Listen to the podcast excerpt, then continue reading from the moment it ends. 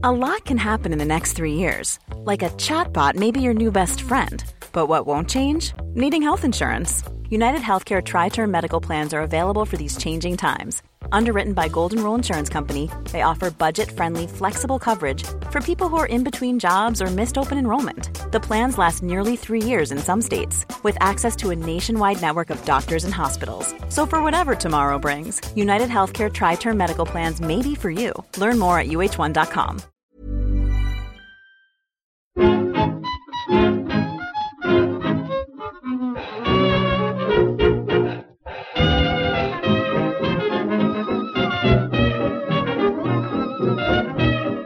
buenas, amigas y amigos. Bienvenidas, bienvenidos una semana más al podcast Reload, programa sobre videojuegos que hacemos desde anightgames.com.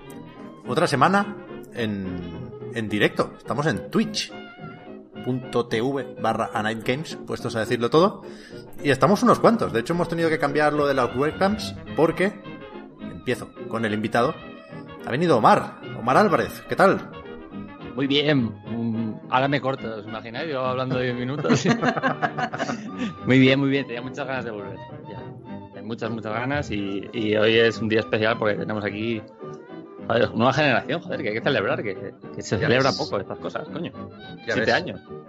Hacemos hoy directo también porque eh, nos preocupaba, o, o, bueno, decidimos imponernos un poco lo de hacer la misma cobertura para Series X y para PlayStation 5, ¿no? Víctor ha hecho, publicado en Night Games, el mismo tipo de articulazo y para el podcast dedicado a la máquina en cuestión, pues vamos a intentar hacer algo similar también. Para eso están, algunos ya los veis, Marta y Víctor también por aquí. ¿Qué tal? Pues muy bien, estoy muy contenta de estar en directo, Pep, porque, bueno, yo siempre estoy contenta de estar en directo, pero hoy en especial porque la nueva generación, o sea, la salida de la nueva generación ha sido poco festiva, por mi parte. Y, esto es- es verdad que es un poco celebración, que me, o sea, ya que yo no tengo PS5, que ahora me lo cuenten Omar y Víctor, pues como que motiva. Tengo muchas ganas. Ya, ya, yo también, ¿eh? Yo necesito que me renueven un poco la ilusión porque me dura el cabreo de, primero, haber jugado al Miles Morales en Play 4, que luego hablamos de, hablamos de esto también, y de haber recibido tanto el Morales de Play 5 como el Demon Souls, que los compré en Amazon, ¿eh? No, no, no me los mandó Sony, ¿eh? se los mandó a Víctor. Eh, pero, pero eso, como la consola sale una semana antes en casi todo el mundo, los juegos están ya sueltos por ahí, y eso, pues me gasté un buen dinero en esos dos y hasta la semana que viene de decoración en la estantería. Pero puedes, puedes mirar las portadas, tocar las portadas. Hombre, le he dado la vuelta a una ya y todo. A mí me gustó mucho eh, una cosa que dijo Marta ayer, que es que te las puedes aprender de memoria. Me imagino, claro, en plan, ponte a leer las features del Miles Morales y te las vas aprendiendo poco a poco. Pero no me vale ni para aprender portugués, tío, como en los juegos de Nintendo. ya, eso es verdad. Eso sí sería una buena utilidad. Yo estoy jugando al Sackboy, lo anuncio aquí ya, con subtítulos en castellano y audio en portugués. Y podríais pensar que eso es broma, pero nos ha mandado un vídeo para demostrarlo. O sea, es que es verdad. Mola bastante. Pero es book o feature. No, no, no. O sea, tú puedes elegir, puedes elegir mm, 70.000 idiomas. Vale, vale. Y yo puse portugués. Joder. Y creo, que- primer- creo que voy a hacerlo por defecto en todos los juegos. Voy a ponerme el Demon Souls en portugués. Está en polaco. Está en polaco el Demon Souls. Se lo juro. El- estáis, el- estáis yendo a juegos donde ponerlo en portugués es fácil. Es como modo principiante. Lo que está guay poner en portugués juegos, yo que sé, el Sekiro. Poner en portugués eh, Yakuza. Que no está, no Yakuza, está en eh, portugués, buena Sekiro. putada. Algo así di- disonante, ¿sabes? O sea, pues el Estoy- Yakuza no paran de hablar, así que estaría guay. Total, total. Yo me acuerdo mucho del primer Little Big Planet, que estaba, ¿cómo se llama el presentador de Pasapalabra? Cristian Galvez. En la intro, era el que te contaba cómo Lo funcionaba. hacía súper bien en el tutorial. Sí, sí, sí. Súper bien. Tenía muchísimo carisma ese, Sí. ese- esa introducción. Luego, no me quiero equivocar, pero me suena que lo metieron en un Assassin's Creed. En, en, en Unity era Napoleón o algo así. Y era Oh. demencial aquello. Pero porque el tío es eh, Eso. investigador de la historia, Sí, sí, vaya. sí. Estoy, No, no, estoy de al tanto Vinci. de los libros. De la historia no, de Da Vinci. De Da Vinci, bueno, sí, pero... eh, Pero ¿eso es verdad o es un meme? No, no, es verdad, es verdad, ha escrito un libro. Sí, sí, y- Sí, sí. comisarió una exposición sobre Da Vinci hace poco, también el año pasado o algo así, sí, sí. O sea, un meme es, pero un meme que está en librerías. un meme real. O sea, yo pensaba que eso era como para reírse de él. No sabía no, que era de verdad. No, no, nos reímos de él, y con eso también. es un poco el, el... ¿Cómo se llama el de cuarto milenio? Iker Iker. Jiménez. Eso, el Iker Jiménez respecto al coronavirus ahora mismo, que es como la voz más autorizada en España hablando de ese asunto, pues eh, esto es lo mismo de, de Da Vinci, o sea, un dislate absoluto. Claro, es aficionado a Da ¿y qué- Vinci, qué- le mola mucho Da Vinci, pero no, evidentemente no es, no tiene carrera, no es, un- no, no se ha dedicado a ello toda la vida, no es un O sea, investigador que es como un, riguroso. es un fanboy de Da Vinci. Hace fanfics, mm, es, son nivel fanfic. Pero está guay, a mí me gusta eso, ¿eh? Sí, sí, no, y cada uno que se entretenga entusiasmo- lo que quiera. Su entusiasmo es contagioso. Bueno, total, que. Iker Jiménez se ha retirado, ¿eh? Del mundo paranormal. ¿Qué va? Sí, Esto yo sé cierto. que... Volverá. No sé, ¿eh? Ahora, ahora solo quiere hablar de bulos del coronavirus. Se ha retirado. Pero... Se ha Esto cansado lo hemos de hablado la aquí alguna vez, pero ¿la, la habéis visto haciendo streamings del Pro? Sí, sí, sí. Hombre, Es increíble. Creo que lo hemos comentado, claro, ¿cómo no comentarlo? Pero es la hostia, realmente. Tiene sus selecciones antiguas, que se las hace Claro. él en el editor. sí, sí, sí, sí. Madre mía. El, el especial de PlayStation 5 en el que estamos hablando de Iker Jiménez. El ¿eh? otro día estaba viendo el otro... hace- Capacidad de atención. uh. Hace un tiempo estaba viendo eh, el expediente Warren. Y no sé si es la 1 o la 2. Y, y- y de pronto me vino un flashazo que lo comenté con mi mujer. Que lo- nos estuvimos luego descojonando un rato. Porque pensé, esto, cuando lo ven, esta peli, cuando lo ven Iker Jiménez y Carmen Porter en su casa, dirán, buah, tío, es que soy yo literal. ¿No? En plan, con, su, con, la, con Anabel ahí en el, el este, con las cosas paranormales, es como, a joder, somos nosotros. Te, te pongo un matiz porque en realidad Iker se ha retirado porque dice que lleva como no sé cuántos años desde que era adolescente investigando lo paranormal y que no ha descubierto nada. Ya, ya, obvio, Hostia. claro. O sea que eso es como aspiración. Él lo ve, él, él ve Expediente Warren y es como cuando tú ves un youtuber, yo que sé, que tiene como una super mega colección de juegos en un caso plote. Es aspiracional, tío, no es. No es el literal. Dice, apunta muy bien Lu Naranja en el chat, que hizo un gameplay del Resident Evil 2 Remake. Iker. Hostia, qué bueno. Sí, sí, he es verdad, es verdad, es verdad, es verdad. Esta noche me lo miro, tío. Qué bueno. Fantasía. Espero que lo grabara en HDR para que lo pueda ver bien en el iPhone 12 mini. Esta noche, en la cama. El iPhone comunista. A ver, que realmente esto tiene que ser un especial PlayStation 5, pero primero vamos a detenernos un poquitín en, en Microsoft, porque le dedicamos el programa de la semana pasada, pero eso era cobertura previa al lanzamiento. Ahora ya ha salido tanto Xbox Series X como Xbox Series S.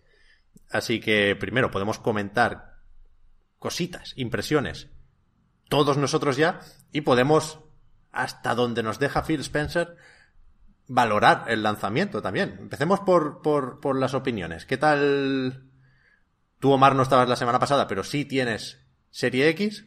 Ya no, ni por la S ni pregunto. Entiendo que es la X, ¿no? La X. La X. Tú, Marta, igual. Sí, sí, perdón. Es que se me ha olvidado que estábamos grabando también. Pero Sí, tú, sí, Marta, sí. tenías la S, ¿no? No, no, no. Ah, X.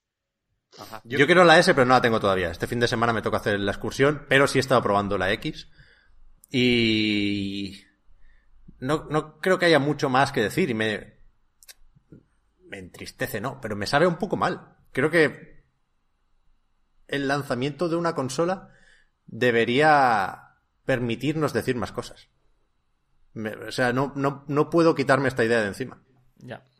Que es un- o sea, insisto, nada nuevo, ¿eh? es un maquinón, va todo súper rápido. Cuando abres la pestaña o, o la aplicación del Game Pass, aquello da gusto, sobre todo desde el día 10 que tiene todo lo de Electronic Arts. Estuve jugando al SSX, pero, pero creo que es poco comentable y por ello, entre comillas, aburrido. Es decir, lo normal sería que si yo tuviera una consola nueva en, en- la oficina de Chiclana, en este caso, esa noche tuviera que llamar a mi mujer y decirle, mira, cariño, que nos ha salido mucho trabajo, no sé qué, tal.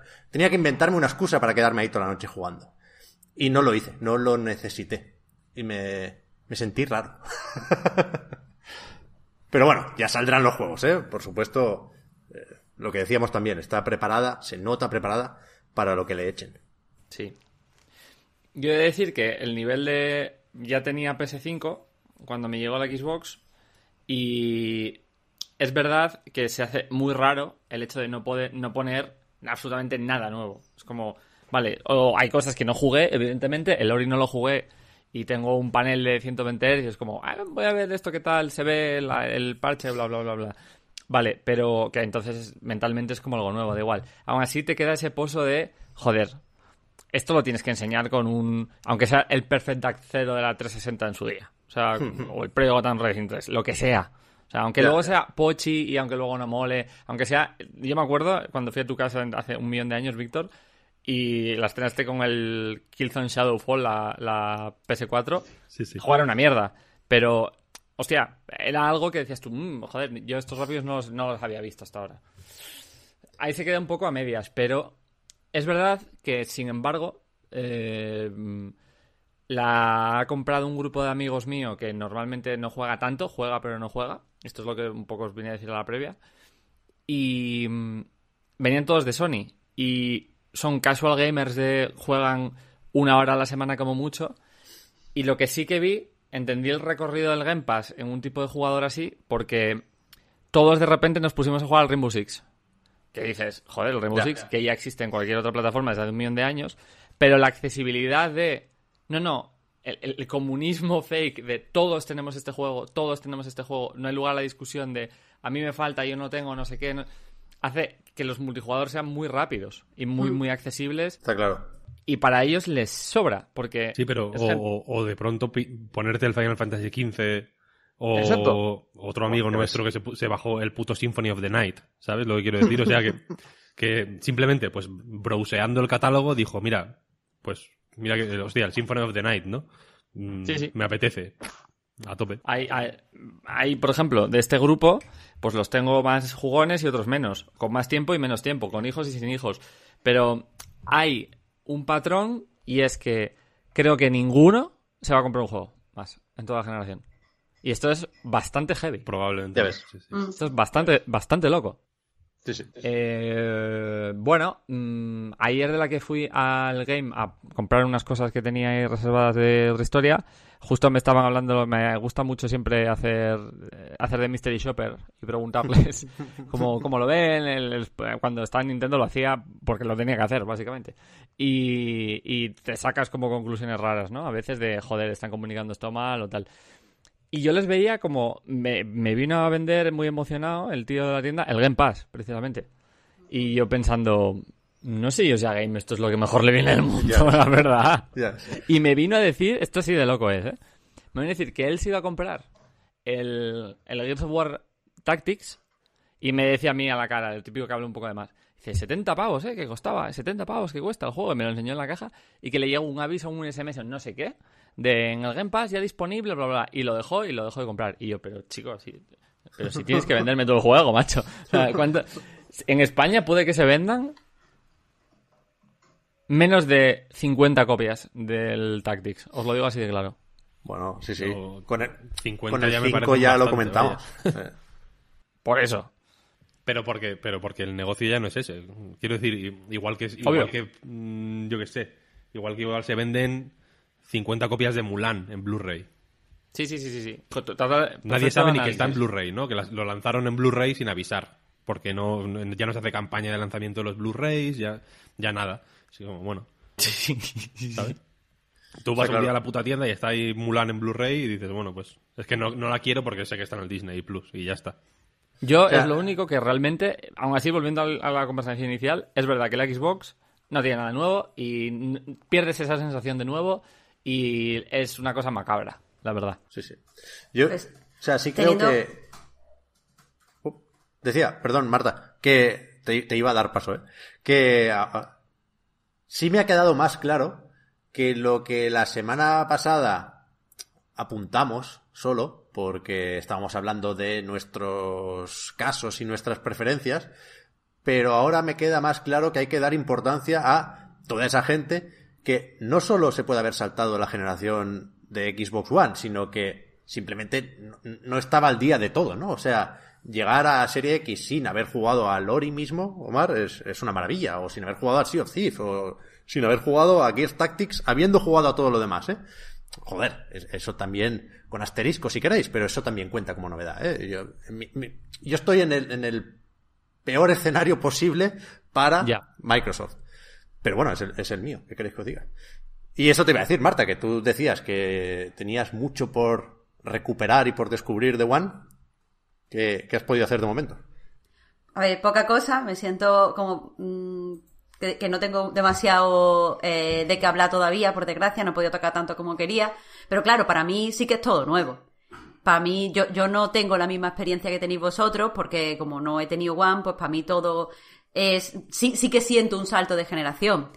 Eh, pero también quería hablar un poco, ya os digo, porque no creo que pueda hablar de Serie X mm, en este momento, Sí que, sí que quería hablar un poco de lo que ha dicho Omar, de estas personas no se van a comprar ningún juego, que es cierto, pero también creo que eh, el estilo de, negocio que plantea el Game Pass es, mm, o sea, puede hacer que la gente se aficione o sea, encuentre gente que juega poco, tenga más posibilidad de encontrar juegos que les interesan y por lo tanto acabe jugando bastante más. Que no tiene, o sea, para Game sí, aunque Game también se está reconvirtiendo en una tienda de merchandising, pero que a priori no tiene que sonar tan triste, creo, como suena. Igual que la gente está viendo más películas que nunca con Netflix o con la plataforma que sea, sí que creo que el poder probar diferentes juegos hace que mucha gente que juegue mucho menos porque le cuenta encontrar juegos que le interesen o porque no está al día de, la industria, se anime a probar cosas fuera de su zona de confort y, encontrando otro tipo de cosas que le gusten. Eso siempre está bien. Bueno, y espérate que no sé si lo comentamos aquí, ¿eh? pero el,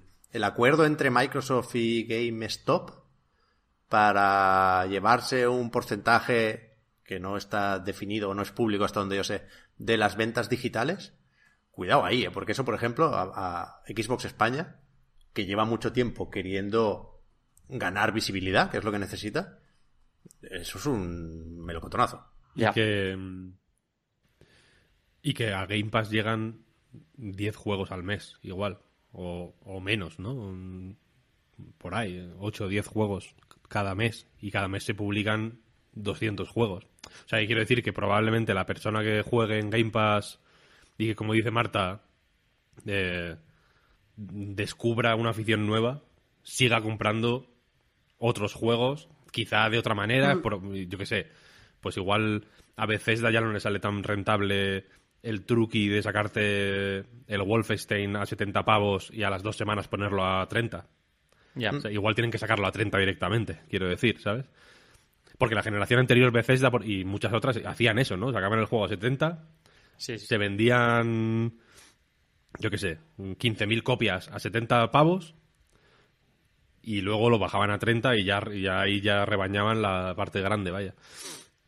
Probablemente la, la forma de comprar juegos, que se seguirá haciendo seguramente, sea distinta. Probablemente sea mucho menos en caja. Las stores mm. tienen mucho que decir. El Game Pass al final es efectivamente un, una forma de jugar gratis, entre comillas, ¿no?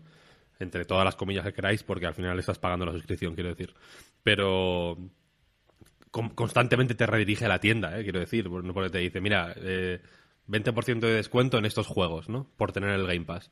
Eh, este juego eh, es esta versión base, pero aparte eh, tienes estos DLCs, el pase de batalla, el no sé qué, los, los cómprate moneditas de estas, tal. O sea que al final. incluso cosas como eh, ediciones especiales para juegos que no tienen este tipo de cosas.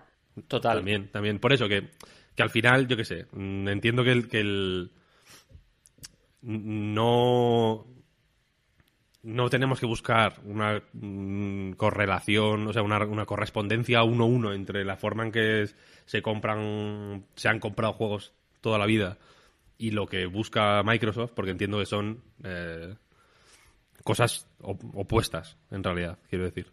O sea, enfrentadas, y que al final es como los inmortales, ¿no? Solo, solo puede quedar uno. O desde luego, uno va, o desde luego, una de esas formas de consumo va a, a ser la, la joder, pues la que domine un poco. Sí. Al final, Perdón, perdón, Pepe. Didi Omar, Dima. Perdona. Que al final sí que creo que el negocio está... Joder, estoy pensando en, en- en mí mismo cuando hago de usuario y esta, este recorrido que os he contado de... Y, y me he dado cuenta, lo estoy diciendo ahora y, me- y lo he hecho sin querer, la verdad. De mis amigos, estamos todos conectados, queremos jugar a algo, nos compramos el Rainbow Six, bueno, lo bajamos. Yo ya jugaba Rainbow Six, joder, 150 horas al de, PS al de PS4, vaya. Eh, de repente, como estoy tan acostumbrado al juego, vi que no estaban mis personajes y los compré en un acto de voy a jugar con Ivana y voy a jugar con Cabeira y a mí no me toques la moral de andar sacando tal. Y los compré, pum, 45 pavos. Hostia, Dios. Ya es. ¿sabes? En plan de, ha pasado, ha pasado de que hasta yo me he pagado por el DLC, que en realidad estaba en el juego. O sea, ahí, como hagan eso bien, que hay veces que canta mucho y que está mal. Pero, o sea, por ejemplo, no creo que tenga ningún recorrido tener los tres Kingdom Hearts ahí metidos, ¿sabes? Para Square Enix. Eh, me parece deficitario. Sin embargo, si van a sacar un Final Fantasy lo que sea, donde la campaña, la mitad, es un DLC que sí que te quieres pillar, vale. O sea, por ahí, por esos piques y esos enganches y esas... Es Por abre- ahí claro, puede- abre, abre muchas puertas, eso. Claro, Si, si claro. Ya, si ya hay muchos casos de alto perfil que el final está en un DLC y cosas así, a partir de ahora probablemente sea más común. Que a, que no- que a mí no me gusta, por cierto. Sí, sí, pero yo creo que va a funcionar sobre todo para juegos retro, por, porque te vayan a sacar el nuevo y quieres picotear. Mass Effect Andromeda, pum, pum, vale, pues te sacan un Mass Effect, ok. O eh, para juegos como servicio, tipo, pues, no sé, Overwatch o algo así. No sé. El, Sí, Ha- bueno. el Halo Infinity no lo entiendo, por ejemplo, de lanzamiento ahí, que no vayan a pillar algo de cacho de pasta. Eh, ¿Sabéis? Hombre, suscriptores querrán pillar. Claro. Sí, sí, sí, sí. Y que, es que de apuesta a futuro, ¿no? Es menos a corto plazo, pero igual. Pero el fulano que de pronto se deja. Está cuatro años en el Game Pass. Por, por el Halo, ¿no? Pues ya. Bueno, ni eso, ¿eh? Que recordad que para el Halo Infinite no hace falta ni Game Pass, que el multi es free to play. Ya ves. Quiero decir que eso ya, está bueno, hecho. Ya. O sea, Por cierto, ¿quer- ¿queréis saber una... Perdón.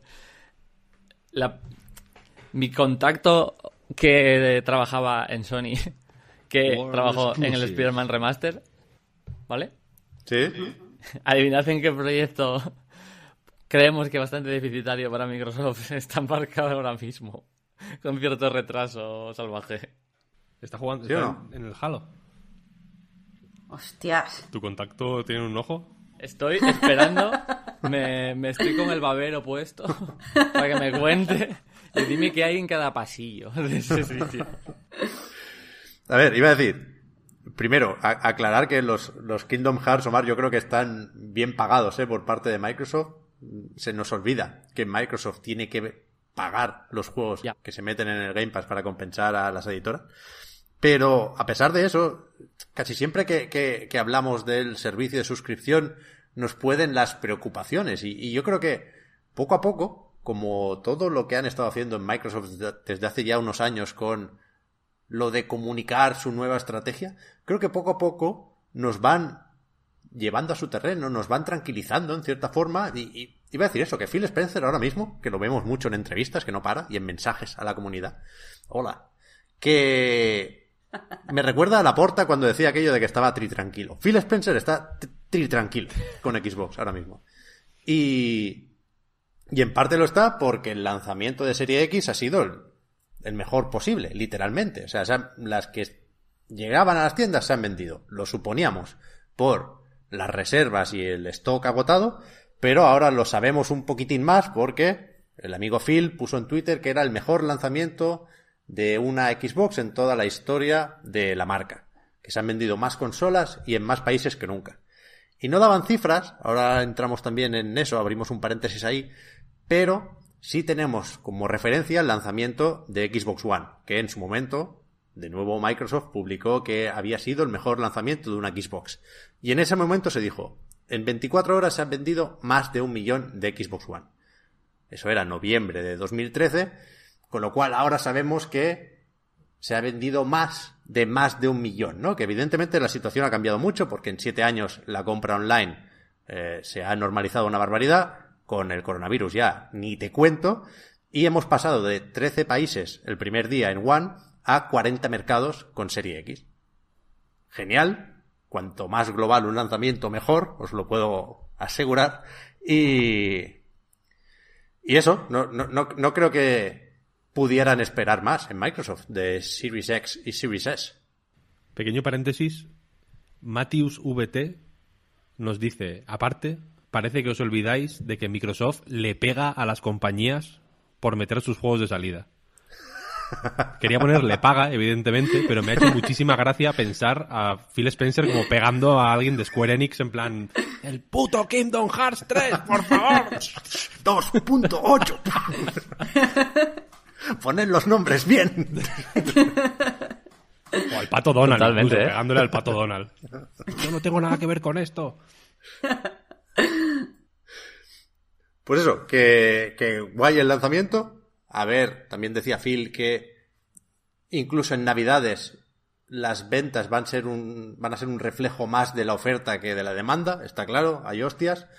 Eh, así que ya veremos, pero seguiremos sin saber las cifras de ventas. O sea, la historia es de sobras conocida, con One se iban dando eh, esa estadística hasta que, bueno, la diferencia con PlayStation 4 era lo bastante grande como para que aquello tuviera algo de mala imagen, ¿no? Con lo cual nos guardamos esto y le damos la vuelta, hablamos de usuarios activos en Live, luego en Game Pass, y esto va a seguir. Decía Spencer en, en una entrevista para The Guardian que, que le sabe mal si esto parece manipulador, que es consciente de que se puede interpretar como falta de transparencia, pero que, mira, lo voy a leer. No quiero que mi equipo se centre en eso, en las ventas de consolas. El resultado principal de todo nuestro trabajo es cuántos jugadores lo ven o lo disfrutan y con qué frecuencia juegan. Eso es lo que motiva Xbox, dice. Mm. Bueno, bueno, bueno. Me huele. Quiero decir, me- si, si tú quieres que tu equipo no se preocupe por las cifras de, de ventas de consolas, mándales un email y ponles, oye, mira, vamos a sacar ahora las cifras de ventas de consolas. No os preocupéis, no os fijéis en esto, ¿no? Quiero decir, eh, confío en vosotros, sois lo puto mejor, Sí, lo no, importante... no vamos a valorar el Claro. éxito en base a este número. Vuestro sueldo, quiero decir, vuestro sueldo no va a modificarse ni para arriba ni para abajo en función de las ventas de consolas, ¿no? Y punto pelota, ya está. eh. Eh, porque el Game Pass va de puta madre y, y no, y el Gears Tactics lo han jugado eh, 15 millones de personas. Un aplauso para todos, sois la, sois la puta caña, ¿no? O sea, quiero decir que entiendo Coño, y el decirles mensaje. que desde el principio han dicho varias veces que a mí me eh, o sea, no ahora que este mensaje que es ridículo, sino antes ya habían dicho que ellos estaban mirando eh, a medio plazo. Decirle a los empleados eso, tronco, mm, nos vamos a fijar en los datos y en las cifras a medio plazo, pasad de lo que vayamos a decir ahora. Y Claro. punto, ya está. Pero, Por, o sea, por eso, por eso, que es como, bueno, No, guay el rollo, pero que tus empleados no son foreros o youtubers, quiero decir, son tus putos empleados. Se los Claro, a claramente y punto. Pero incluso los foreros y los youtubers, ¿no creéis, lo que decía hace un momento, ¿eh? Que todos tenemos ya lo bastante clara la estrategia de Microsoft como para que, más allá de los talibanes que van a echar gasolina y van a participar en la guerra de, la cons- de consolas, hagas lo que hagas, sobre todo si no Ya, das ya. cifras, de hecho. O sea, los demás, yo creo que sabremos contextualizar es- e- esas ventas, ¿no? Empezando, por supuesto, por los trabajadores de Xbox, ¿eh? Quiero decir, si, si, si acompañan la cifra de ventas de Series X y Series S, que no serán malas, insisto, lo acompañan de suscriptores en Game Pass, ¿no, no entenderemos el mensaje? Sí, sí. Lo que pasa Claro, es que esto es lo que os comentaba antes.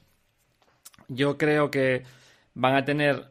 O sea, creo que el hostiazo va a ser tan grande en el primer Q del 2021 y el segundo, por los juegos que hay aquí delante, que están adelantando la hostia. A mí cuando una empresa del volumen de Microsoft se pone tiritas con estas cosas, me entra la risa.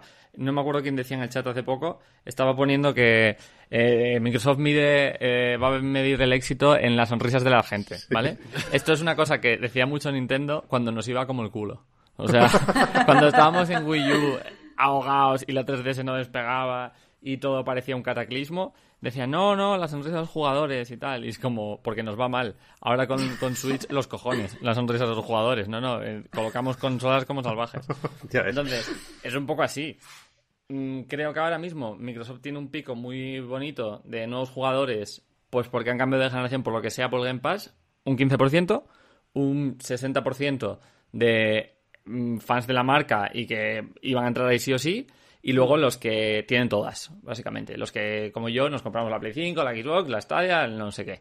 Vale, creo que ese, los early adopters o heavy users del principio, en el Q1 y Q2, con ningún lanzamiento nuevo, y con Play haciendo fuerza, y Play enseñando Gran Turismo, y enseñando Ratchet, y enseñando no sé qué, y mira el trailer de God of War, y no sé qué, les van a hacer mucho daño, mucho daño, y, y me la juego, incluso no descartéis alguna bajadita de precio de la Series X de estas temporales de una semana, dos semanas. ¿Sí o no? Porque que- ¿Tú crees que no? creo. Yo no, lo sé. sé. Pues no daría, o sea- daría mala imagen, pero si tienen, si tienen hablado de que tienen que colocar tantas unidades para tal fecha, sí que tendría sentido.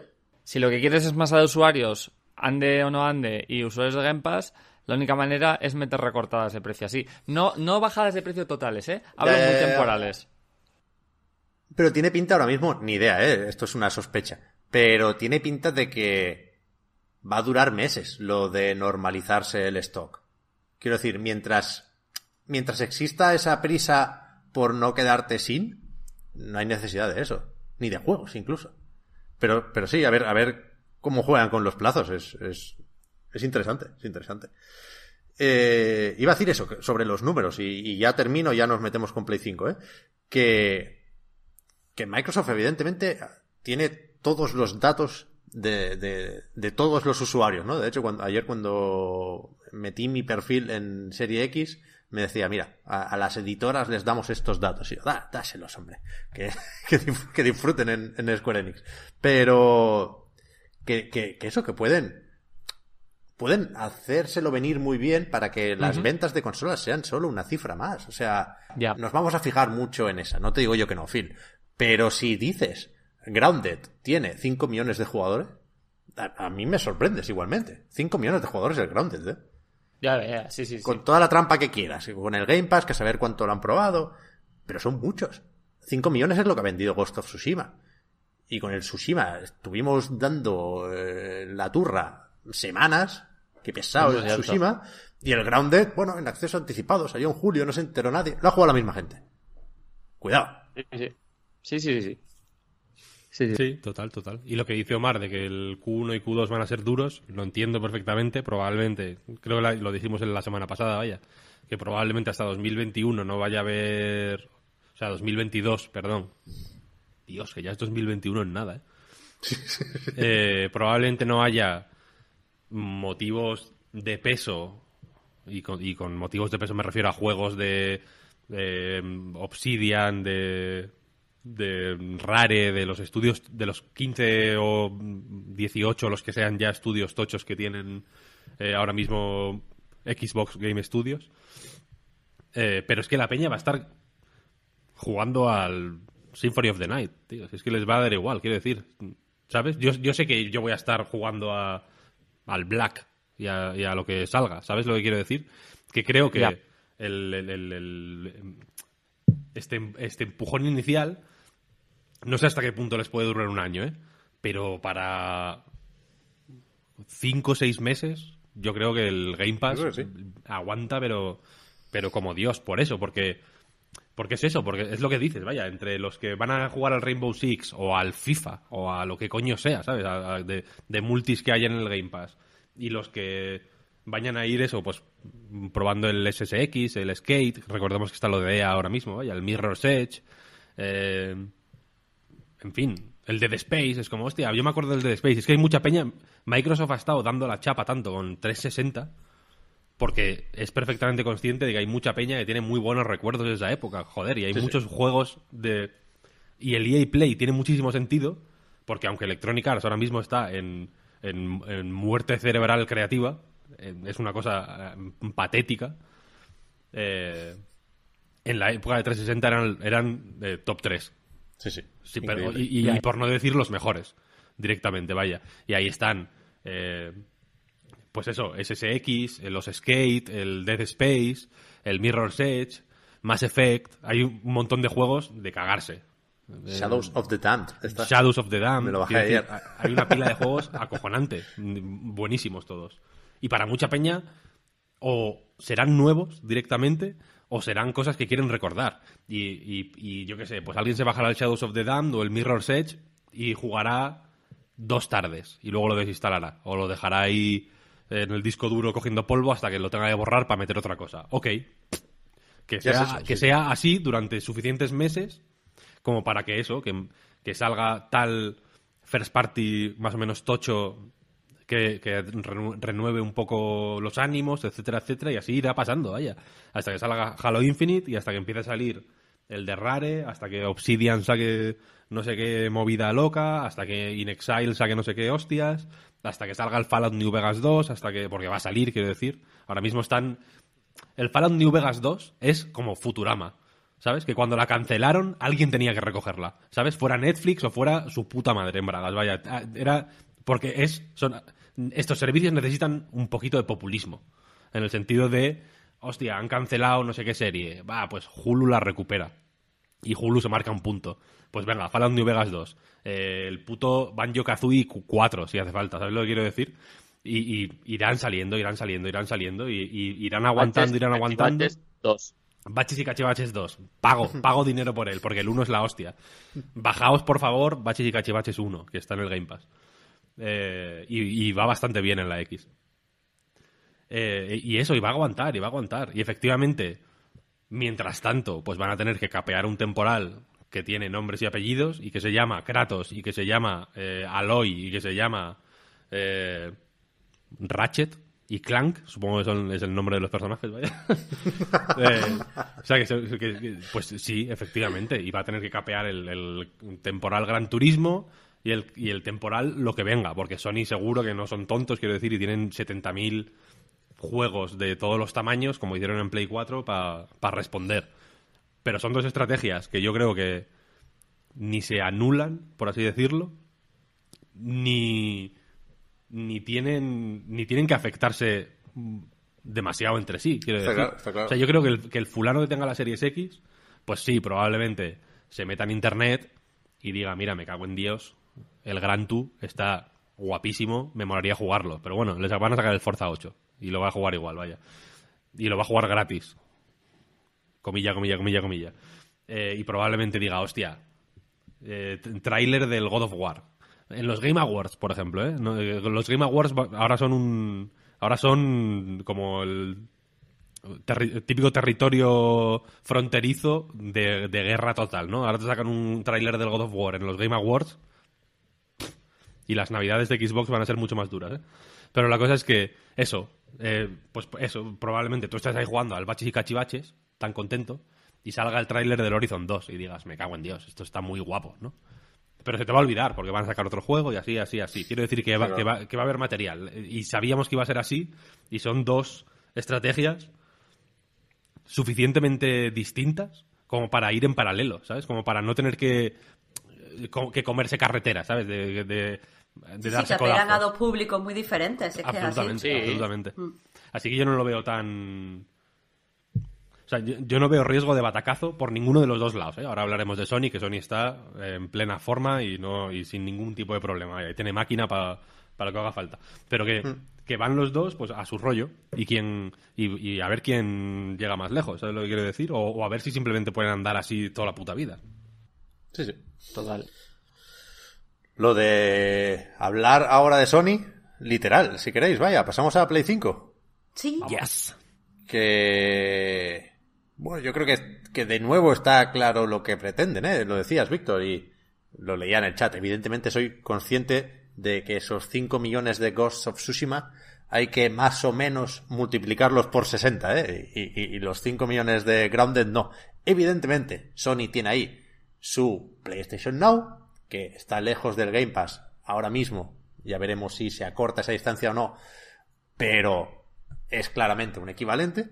Y, y si no nos lo enseña más, es porque no les interesa. Porque Vale. lo de vender juegos a 60, 70, u 80 pepinos, le sale todavía más a cuenta. Y, y es que mira que es duro decirlo y mira que yo estoy pendiente de las ofertas de, de las tiendas para comprarlo físico a menos de 80 pavos, pero si alguien puede salirse con la suya en lo de subir el precio de los juegos, ahora mismo es Sony. Y parece que con PlayStation 5 nos, nos predispone a ello, ¿no? La cosa a pesar es de que... Parece que no, pero cuando la pruebas, piensas... Bueno, pues el Demon yo me lo compraba a 80 pavos, la verdad. Claro, ¿Sabes? es que es muy, es muy gordo y luego te lo piensas y, y buscas en Amazon o en MediaMark y lo sacas por 60 y adiós gracias, ¿eh? Y piensas que la... Esta es una conclusión que, que, que puedo lanzar ya sin haber tocado nada.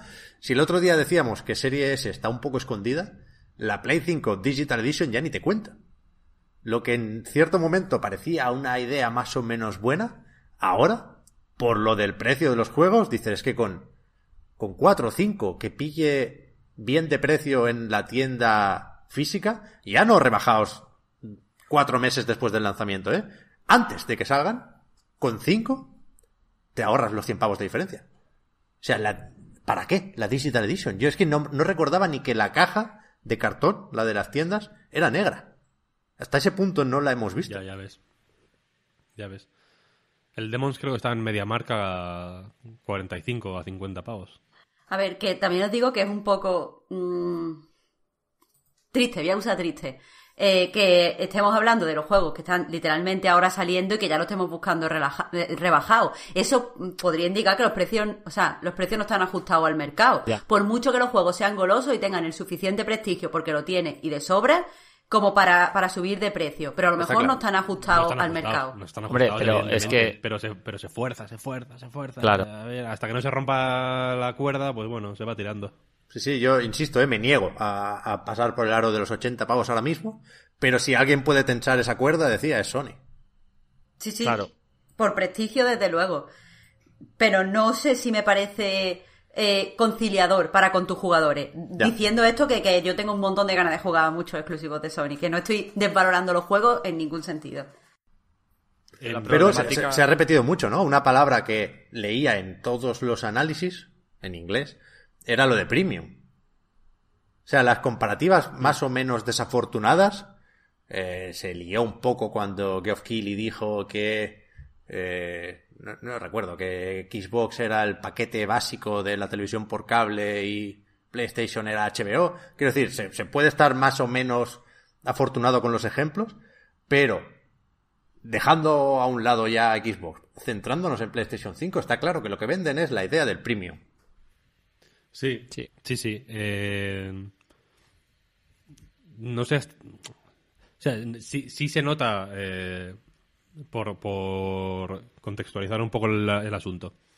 Eh, yo creo que se nota eh, lo en forma que está Sony. O que. O lo en forma que empieza la, tem- la, la temporada. la generación, si queréis. Eh, después de una generación de Play 4, pues en fin, dominando sin demasiado problema. Yo creo que se nota más por lo que no dicen que por lo que dicen. Quiero decir, han estado eh, guardándose Play 5, comunicando a su ritmo, a su bola, como le ha salido de los cojones, no haciendo caso a nada. Mm, Digamos, bueno, piano, piano es nuestro plan y lo, y lo vamos a seguir a rajatabla, pase lo que pase, ¿no? Y se han guardado un montón de cosas y han ido goteando eh, cada milímetro de información eh, a su conveniencia porque podían, sinceramente, porque Play 5 yo creo que es una consola que se puede eh, se, le pueden sacar 10 State of Play solo para hablar de cada pijada que lleva, porque hay porque es una consola que efectivamente tiene muchas eh, movidas nuevas y muy interesantes, algunas más ocultas o más, ¿cómo decirlo?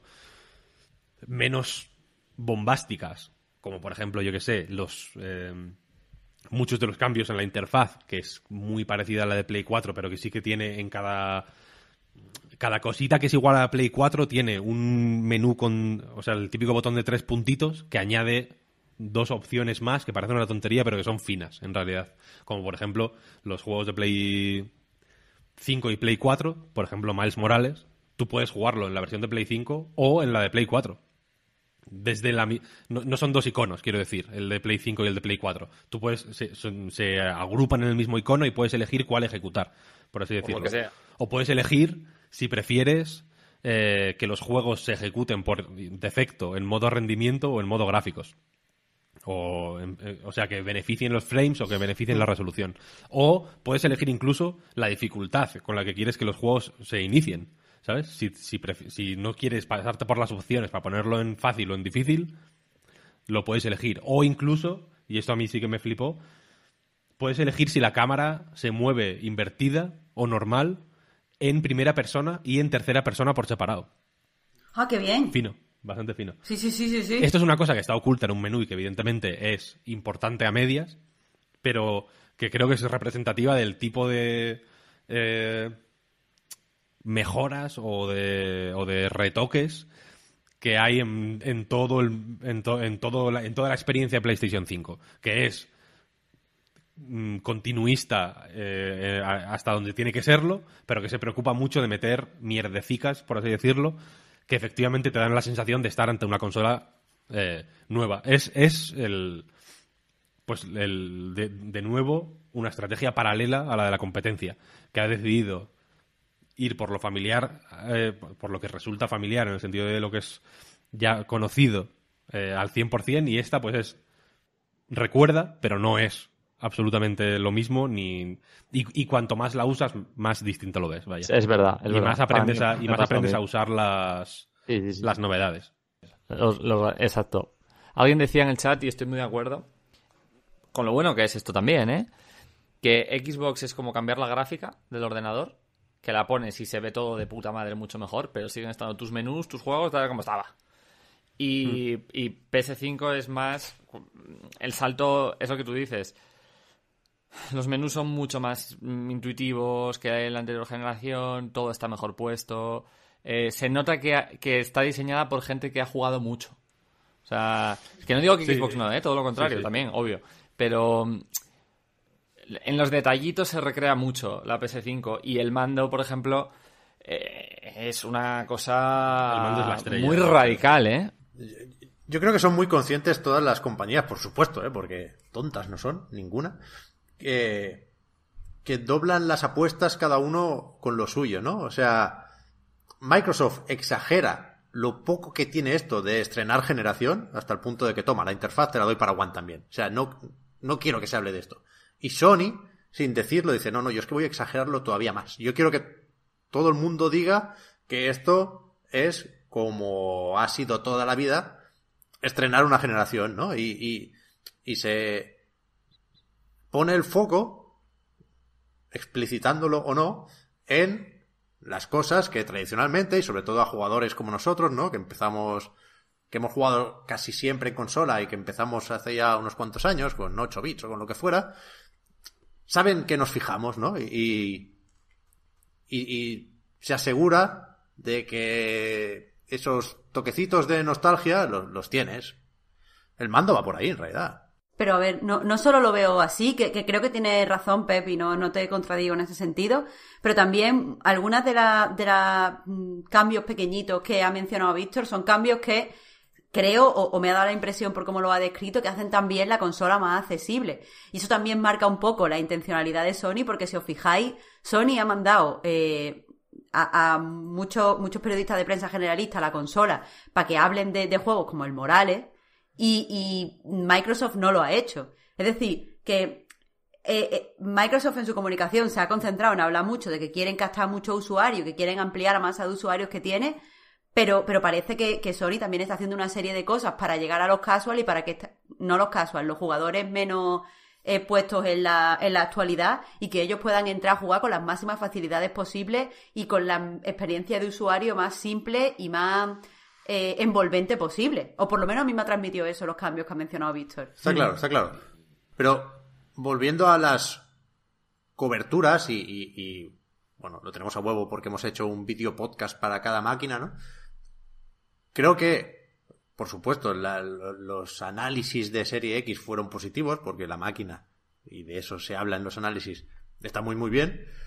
Pero yo creo que más en el caso de Sony, lo que se ha escrito y lo que se ha dicho es exactamente lo que Sony quería. No por maletines ni pollas, ¿eh? Sino porque han, han ejecutado su plan a la perfección, ¿no? O sea, lo que da PlayStation 5 es exactamente lo que esperaba la gente que le tenía ganas a PlayStation 5.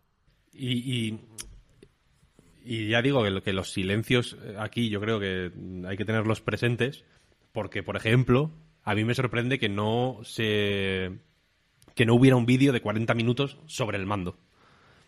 Que es, para mí, lo más sorprendente, sin ninguna duda.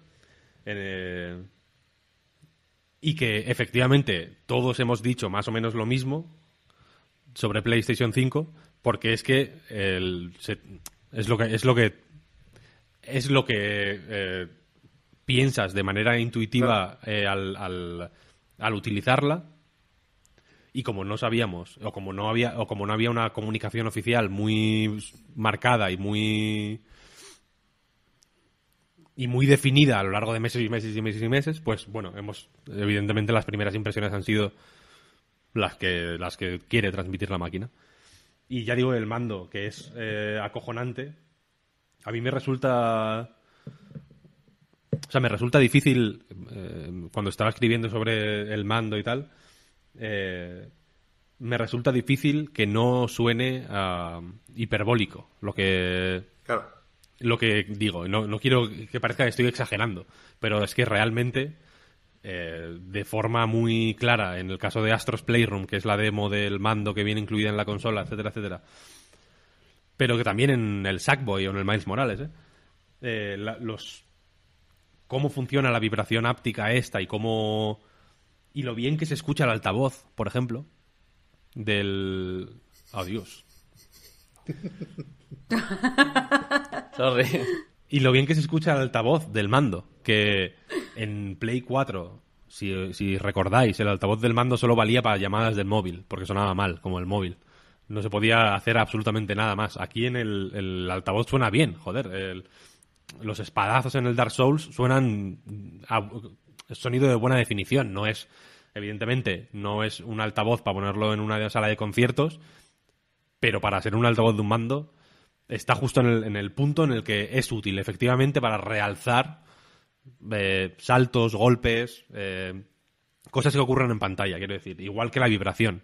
Y los gatillos, lo mismo, los gatillos eh, son menos a, a, mí los usos que más me gustan son los más sutiles, por ejemplo en el Sackboy, cuando coges un, un cosas, vaya, con el R2, ofrece un poco de resistencia, pero no muchísima, ¿eh? No muchísima. Es una cosa muy sutil, pero que se nota, efectivamente, que tienes que hacer un poquito de fuerza más para sostener ese objeto que es un poco pesado, ¿no? Y, efectivamente, son y, el, peso del mando, el tacto de los botones, todo ese tipo de cosas, creo que está bien, bien diseñado simplemente. Y, y se traduce en un impacto directo y, que se puede notar, pero que es más o menos difícil de cuantificar y de, de describir en texto o hablando, en cómo, se, en cómo se notan los juegos. Mola mucho.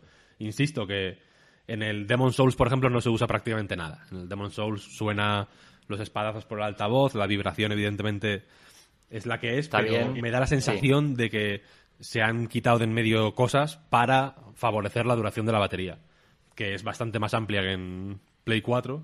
Mucho, mucho más. Pero que en Astros Playroom se chupa la batería en cuatro horas como una perra, sí, sí, vaya, sí. es increíble porque está todo el rato ahí pi, pi, pi, pi, pi vibrando, haciendo fuerza la, los, eh, los gatillos, tienes que soplarle, suena constantemente todo. Es, evidentemente es una demo, entonces está pensado para mm, ser una manifestación extrema de, de, todas estas novedades.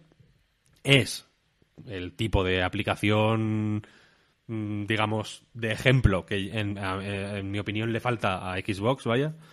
Y que, o que en Xbox está repartida en muchos, en, muchos juegos distintos, ¿no? Que demuestran cada cosita nueva. Y, Astros Playroom es que, joder, para mí es indescriptible. Como decía Omar antes, eh, probablemente eh, suena lo que estoy diciendo exagerado, porque tengo, o sea, no quiero que no quiero eh, exagerar con la calidad del juego, por así decirlo. El juego a mí me parece muy bueno, es un buen plataforma, es, una, es un juego mucho más digno de lo que podría permitirse, quiero decir, es una puta demo, podría ser una ñapa y punto, pero es un juego muy mimado y más o menos larguito, está bien, tiene logros, tiene, se permite el lujo hasta de tener logros bien diseñados y, y divertidos de conseguir.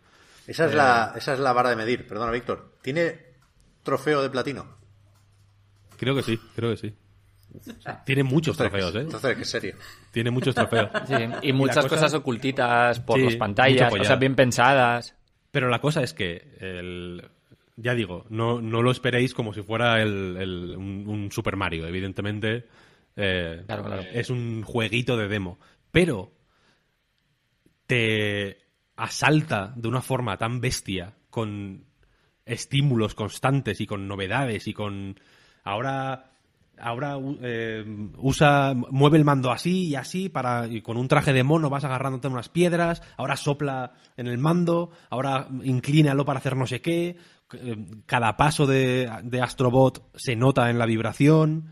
Eh, cuando inclines el mando para allá parece que se están cayendo cositas dentro del mando, rollo One to Switch, que es igual el ejemplo más eh, reconocible en ese sentido. Hay- la- en la demo, de hecho, hay un momento en el que tienes que se meten como astrobots en el mando y tienes como que girarlo para un lado y para otro y es lo mismo, ¿no? Como que los Eso- vas eso- notando por eso la mano. es En el modo demo dentro de una demo, ¿eh? Sí. Esto es una puta locura. La demo tiene una demo del mando más explícita, sí. Pero Sí, sí. como, te- eso como suelto ya servía, ¿eh? En realidad. eso suelto ya es bastante impresionante, sí. Pero luego el juego te, te, te bombardea de una forma tan bestia con lo que puede hacer el mando que a mí me resulta in- indescriptible. ¿Sabes? Porque sé, porque si lo intento describir, no puedo resistirme a, a- a exagerar, simplemente. Luego eso no ocurre con ningún otro juego, insisto, pero en el caso de Astros Playroom me parece, joder, pues un movimiento bastante magistral, la verdad. ¡Oh, Meter- Dios! Ay, pobre gato. Y, ¿Todo eh, y- y lo, que- lo estoy leyendo ahora en el chat, si eso para mientras Marta se recoloca. Perdón, se ha caído. Este momento ha sido increíble. En Perdona. el, ¿Está, el- está bien? ¿Está bien el gato? Sí, sí, es que quería que darme con la cabeza y estaba un poco más lejos de lo que ella esperaba. Total, que se ha caído. la cosa es que el- el- el- la jugada es un poco la misma que con Astrobot en, en PlayStation VR, que es un, un buen juego que muestra bien las posibilidades de una tecnología, en este caso el mando. Ya. Y aparte tiene un montón de, ya digo, de polladitas y de. eh, y de guiños, Sonyers. De, que, que- La historia de Sony está muy bien, eso sí. sí, que cimientan. O sea, es, es un. Es, eh, Pero ponno, ponno algún ejemplo. bueno, los, eh, los coleccionables son consolas y periféricos de Sony. Ah, en plan consigues la pues la Play 4 o la Play 3 o así, pero también los mandos y o los UMDs de la PSP, puedes encontrar la Vale. PSP, la PSP Go, la PSP de otro modelo tal, ¿sabes? La, la PlayStation cámara de Play 3, la de Play 4, ¿sabes? El PlayStation VR, como que vas encontrando mierdecitas de Sony y hay, y hay muchos personajitos disfrazados de... Pues yo que sé, hay uno que está disfrazado de Crash Bandicoot, hay otro que está disfrazado de, de Joel y Ellie, que son bastante guays. Oh. Hay incluso, dentro de... Hay un nivel, de hecho esto me enlaza, perdón Víctor, que te estoy cortando de una forma salvaje. Eh, me da igual.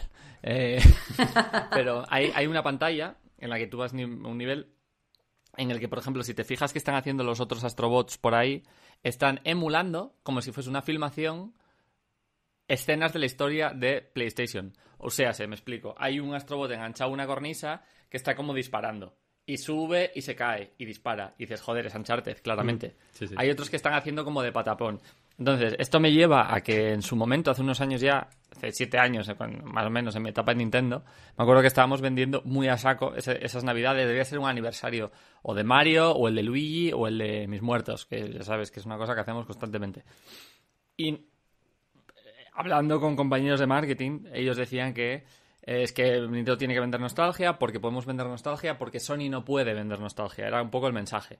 Era este es nuestro arma y nosotros tenemos que tirar a saco con pues el, el Mario retro del Super Mario Bros. 3, bla, bla, bla.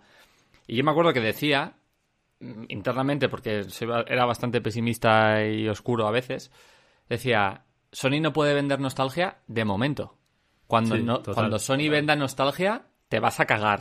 O sea, porque la maquinaria de marketing de Sony es muy potente igualmente. Y este, y, y este chisme es Exacto. eso. Exactamente. Va Hay, un, hay un- hay- o sea, fíjate hasta qué punto va fino, porque no es simplemente que haya un muñeco, un astrobot con una careta de Crash Bandicoot haciendo el metesaka, vaya. Es que hay un momento en el que si te, si te sales del recorrido principal del nivel, hay como cuatro, cu- cuatro astrobots, de hecho, disfrazados, rollo como de Monster Hunter, jugando en, en la PSP al Monster Hunter. Que es Oh. eh, al lado como de una hoguerita.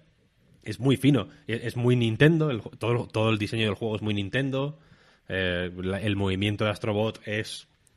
No, no voy a decir que esté fusilado de Super Mario, pero bueno. mm, desde luego se han fijado en Mario y no en otra gente, vaya. Eh, Pues si tiene hasta la manguera del Mario Sunshine, ¿no?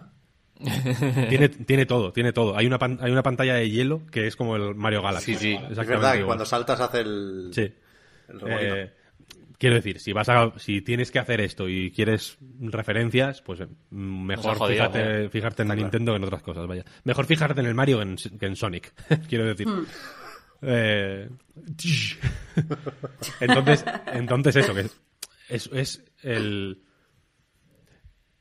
Quiero decir que, que como primera toma de contacto que va a ser para casi todo el mundo el Astrobot, porque, porque te lo puedes mm, probar mientras se baja el Miles Morales, por ejemplo, ¿no?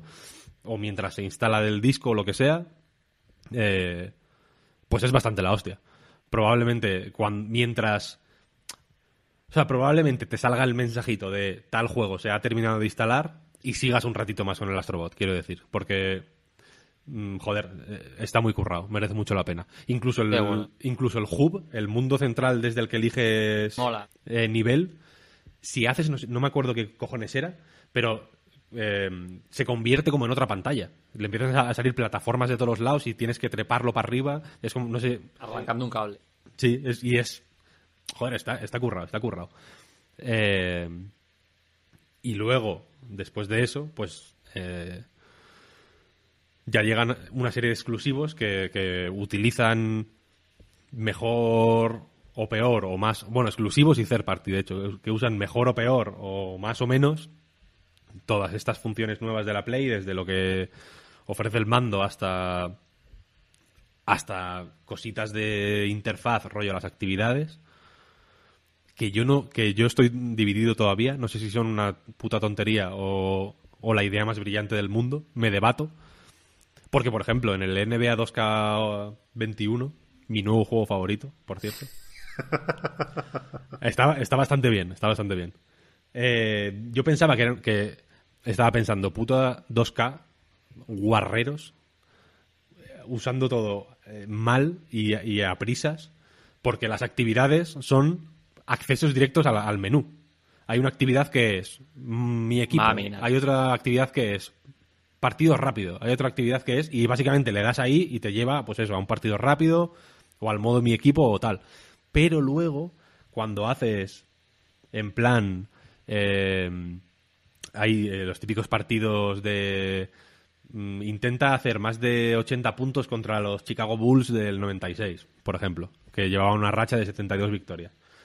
Eh, cuando haces ese desafío, la actividad de, que, antes era simplemente un acceso directo, aparecen como un leaderboard donde te salen pues la- cuánta gente ha o sea cuál es el en fin en qué posición estás del mundo eh, cuánto ha hecho la gente te dan eh, te dicen cuándo va eh, cuándo empieza y cuándo acaba o sea que te dan un poco más de info.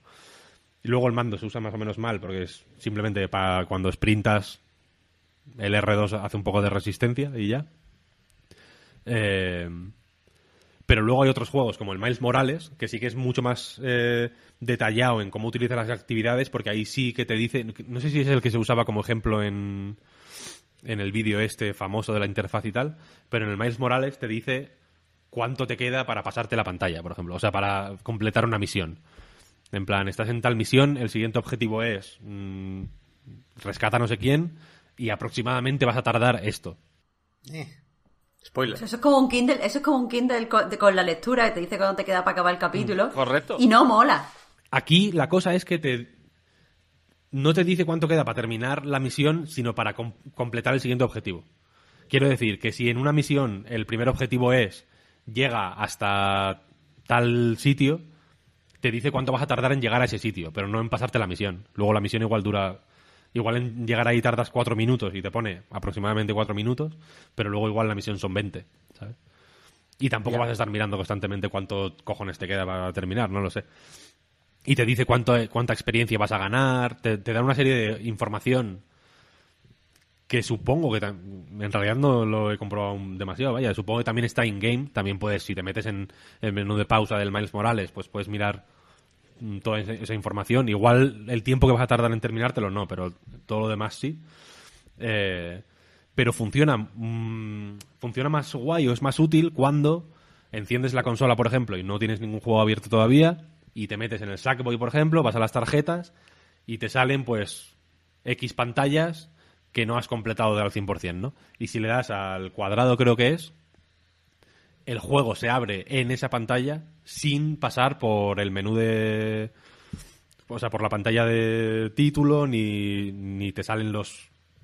eh, los típicos logos de Sumo Digital y PlayStation Studios y todo eso, ta, ta, ta, te, te plantan en esa pantalla eh, directamente. Que está Eso puede compensar un poco, Víctor, perdona, la falta de Quick Resume. Lo ser intentando mismo, usar ¿eh? de esa Pero- manera. Lo estado intentando usar de esa manera.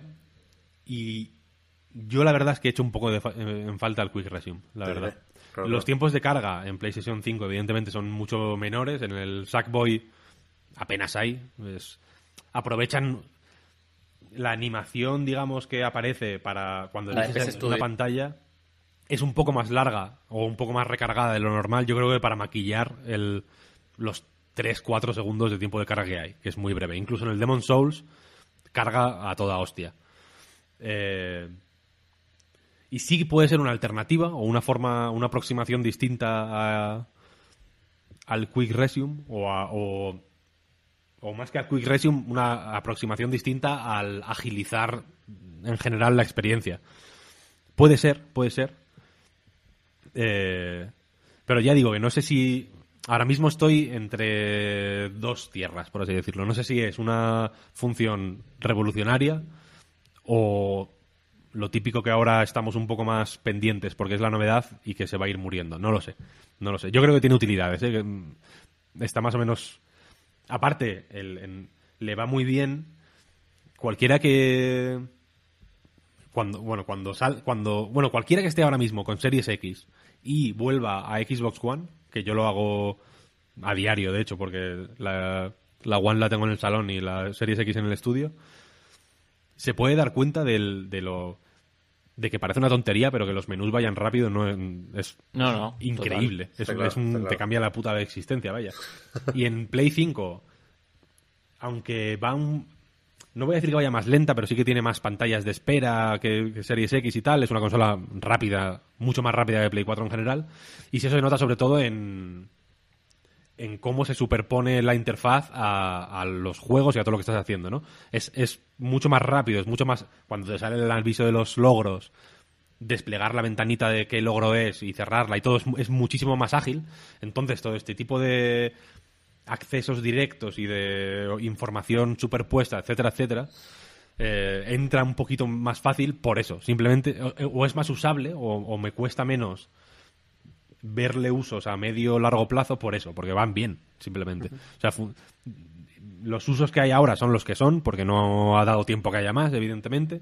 Los juegos de Play 4 no tienen na- nada de esto, como es obvio, ¿no? Y, las, y en vez de actividades simplemente aparecen los logros. Pero el hecho de que simplemente funcione y vaya ágil y vaya bien y, y no sea un engorro utilizarlas, ¿sabes? Ya me, me da que pensar que, pues, que, bueno, que se pueden usar y que probablemente las utilice mejor Sony que... O sea, los estudios de internos de Sony que third parties. Pero, por ejemplo, Bugsnax, que es un juego bastante, bastante, bastante bueno, debo decir. De verdad que no me lo creía cuando Lo me, lo- siento, me lo dijiste. lo siento por... lo- me- nos reímos mucho de Bugsnax en su momento y me gustaría pedir desde aquí perdón a todo el equipo de desarrollo de Bugsnax porque es un juego que está bastante, bastante guapo, lo digo de verdad.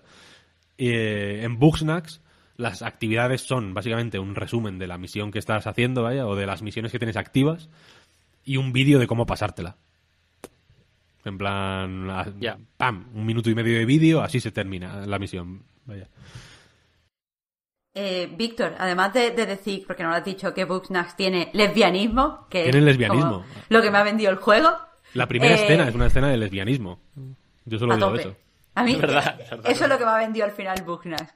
No, lo que te quería preguntar es, eh, ¿crees que la- las actividades tienen potencial o se pueden? Porque a mí por un lado me llaman, pero por otro creo que podrían en ciertos juegos como molestar, como agobiar, como convert- convertirse en otra eh, pues yo qué sé, otras cosas que tienes que hacer obligatoriamente para verlos rellenos, para verlos bien. ¿Tú crees que se pueden mal usar en ese sentido? Porque a mí es lo que me, me echó para atrás un poco cuando las vi. Ya tiene un uso cuestionable, que es en el Demon Souls, yo creo. En el Demon Souls te dice, te da información sobre las archipiedras que tienes abiertas, por así decirlo, o, o- o las los, los tramos de hoguera que tiene, por, los, por los que has pasado y que no te has pasado todavía. Eh, Te aparece info y, y pistas sobre cómo terminártelas. Y es, y es que en el Demon, el Demon Souls es un juego muy, muy seco. Es un juego muy seco y que tiene que ser muy seco, ¿no? Y aquí tienes un modo foto y tienes y puedes andar poniendo gestos y haciendo caras así. ah, es verdad que nos han mandado un montón de y haciendo fotos. tonterías. Entonces, en, en ese caso en concreto, me he medio forzado, medio forzado, medio me ha salido natural en realidad, ¿eh? A cuando no sé cómo seguir, mirar las pistas y cosas así. eh, Y sí que se vuelve un poco experiencia sobrecargada además, un poquito, ¿no? Eh, Creo que creo que irá dependerá de, de- del juego. Creo que no todos los juegos pueden admitir esto y creo que no todos los juegos deberían querer imponerse este tipo de, de información adicional, vaya, pues porque no lo necesitan simplemente. Pero más que... O sea, más que... Yo creo que, que, esta mm, función de las actividades, más que arruinarse por los malos usos, el único peligro que tiene es el del olvido. Quiero decir, que, que no va a arruinar la experiencia de Play 5, la puede ensalzar si se usa bien, mm, que, que es algo que exige un esfuerzo a nivel, no sé cómo llamarlo, editorial o como quieras, considerable, que no sé si todos los estudios se lo van a poder permitir, eh, pero como mucho, como mucho, como mucho, lo peor que le puede pasar es que nos olvidemos de ellas. Ya digo, no creo que no creo que arruine nada en el sentido de que sí que es fácil llegar a ellas o sí que eh, obviamente Sony quiere que las veas porque para apagar la consola hay que pulsar el botón de el botón home, ¿no? El botón que es el icono de PlayStation. Y cuando pulsas ahí, abajo te aparece como un menú rápido de pues con las descargas, no sé qué, no sé cuál, y el botón de apagar, y te aparecen también las tarjetas. Es- Entonces las vas a ver, las vas a ver eh, ba- bastantes veces mientras juegas. Eh, pero ya digo que lo más... Yo creo que la- la- lo peor que les puede pasar es que nos olvidemos de ellas. Dudo que tengan potencial para afectar negativamente a nada. ¿Dedicamos un ratito a los juegos o qué? No sé si querías comentar tú algo, Omar, perdona, de las actividades y las tarjetas. Mira, yo realmente estoy siendo un usuario. Quiero ser un usuario vago con PlayStation 5. De hecho, con la NES Gen y de hecho con todo. Pero. No, sí, en ese sentido, como no tengo la necesidad de hacer un. Por ejemplo, el mega análisis que hizo Víctor en Night en profundidad, bla, bla, bla. Me apetece mm, jugar como. En plan. Yo llego y quiero esto, y si esto me lo das pero no tengo interés, me la sudan. Es que no quiero ni mirarlo. Entonces, yo no he mirado el menú. El menú, todo este de actividades ni historias, no lo he ni tocado. Probablemente. Probablemente me muera y no vaya. Sí, probablemente no vaya a ver el menú este, nunca. ¿Sabes? Entonces, no, te- no es una imposición para nada. No, no, no. Yo lo que sí que veo, y en lo que no estoy tan de acuerdo contigo, es lo de la carga rápida en Xbox. Mm, Está, y sí que probé a salir y entrar porque de forma natural llega ahí. Pero en Play 5 carga tan rápido, o sea, es una cosa tan acojonante Sí, sí, carga muy que te, te da igual. O sea, ayer estaba hablando con, con Rafa de las Cuevas, que nos está viendo, con Scanliner. Y estaba jugando, está diciendo, igual, Demon Souls se ve increíble, no sé qué. Pum, le mandé una foto. Estaba escribiendo el WhatsApp. Dije, bueno, ya no quiero jugar más. Me salí y me entré en el Spider-Man y estaba en el mundo abierto en el tiempo en el que le estaba escribiendo. O sea, estaba ya jugando. Y dije, Sí, me sí, cago en la mar, qué locura. es Yo lo que más he hecho en falta del. Pam, pam. o sea, a mí lo que más me útil me resulta del Quick Resume, por mi forma de jugar, ¿eh? Igual hay otra gente. eh, si a ti no te afecta, entiendo que será muy común y me, me lo, me lo puedo imaginar. Pero a mí me gusta que me deje en el. O sea, poder suspender el juego en un momento exacto. Que no tenga que. ¿Sabes? Que no tenga que cargar un punto de control, simplemente. Que Claro. dejar el. Lo hablo mucho del Gears Tactics, pero es que el, el, el pobre tico es el único que tiene Quick Resume de momento, vaya. Eh, eh, otra de las putadas del Quick Resume, que está muy poco extendido de momento, pero en el Gears Tactics me gusta dejar el puto juego en medio de un turno, simplemente. ¿Sabes? Ya, ya, ya. En plan, tengo cuatro personajes, he movido a dos, se me ponen las pelotas, jugar al Yakuza un rato y luego cuando, y a las tres horas Sí, sí, vuelvo Y, y estoy en el mismo turno, ¿sabes? Y eso, en el, en el caso de Gears Tactics y en un par más que el Quick Resume sí funciona bien, a mí me ha, me, me ha cambiado la forma de jugar, vaya. Me- y, me- simplemente me gusta. Simplemente me- me- es una cosa que me da placer poder hacerlo. Igual que lo hago en el ordenador, ¿eh? Igual que en el ordenador pongo en pausa el Spelunky, hago alt tabulador y me pongo a escribir. ¿Sabes? Y, y mira, vengo, ahora que habláis de hardware, y, y ya si queréis entramos en juegos, traigo una probablemente micro exclusiva, porque no es exclusiva de ningún tipo, porque puedes ir al game y comprarlo, pero nadie es tan tonto como ir al game y comprarlo, que es esto. Que es, ojo la teletienda, ¿eh? La base de carga que me he comprado, esta aberración que os voy a enseñar, porque de todo lo que existe en PS5, de todo el universo lanzamiento PS5, esto es lo peor, pero con mucha distancia. Y voy a explicar por qué. Pero, pero no es tan aberrante, al No, menos no, no, no. visualmente. No, pero atiende, atiende. Es muy bonito, ¿vale? Se colocan muy bien. Es como también forma vampirilla, etcétera. Hasta aquí va todo bien, Claro. pero la madre que los parió tiene un transformador. Ya ves. Hostia. Esto Eso es de delito. roja. Eso es de- de- ¿Esto qué cojones es? O sea, Un cuando homenaje de, a la Vita, tío. cuando de verdad de repente vi y yo, pero tendré un cargador esto, en serio. Aparte, te- perdón, pero no sé cuánto cuesta porque lo compré encima. Compré esto y los cascos, no sé qué. Y no sé cuánto valdrá esto, pero probablemente bastante. ¿Los cascos los has probado? No, y vengo a decir otra cosa. Eh, me gustan el. O sea, eh, mal por mí, porque. Bueno, como veréis, pues ya cuento la historia entera. Tengo el pelo amarillo y me estaba tiñendo, entonces dije: si los pongo, los voy a joder en este momento. y mientras me estaba tiñendo, no podía ponerlo. Vale, total, que no me dio tiempo. Pero vengo a decir que hablamos mucho de el mando increíble, hablamos mucho de los menús, y vengo a hablar de forma adelantada de que el sonido 3D es una mentira. Sí, un poco. De que eso te iba eso- a decir. Eso no va- que no existe, Pep, que de verdad. Te lo explico de forma de corazón y ahora te voy a poner el razonamiento asesino. Yo a mí me gusta mucho el sonido, controlo bastante, estoy muy metido en el mundo sonido, etcétera. Y es la típica cosa que normalmente es mentira. Ya es bastante mentira el Dolby Atmos, por ejemplo. O sea, como nos lo venden, como no, no, tú en tu casa Dolby Atmos con la tele y es como no. No, no, no, no, no. Hace falta una serie de codificadores, de cines, o sea, en un sitio tal, vale. Lo del sonido 3D, que puede ser que esté el sonido bien configurado para intentar un Pro Logic 2 decente, que es una emu- emulación de sonido 3D espacial, más o menos, eso por ahí te lo puedo comprar, pero si de verdad fuese tan fácil y de verdad estuviese tan bien, habría un Astrobot del sonido.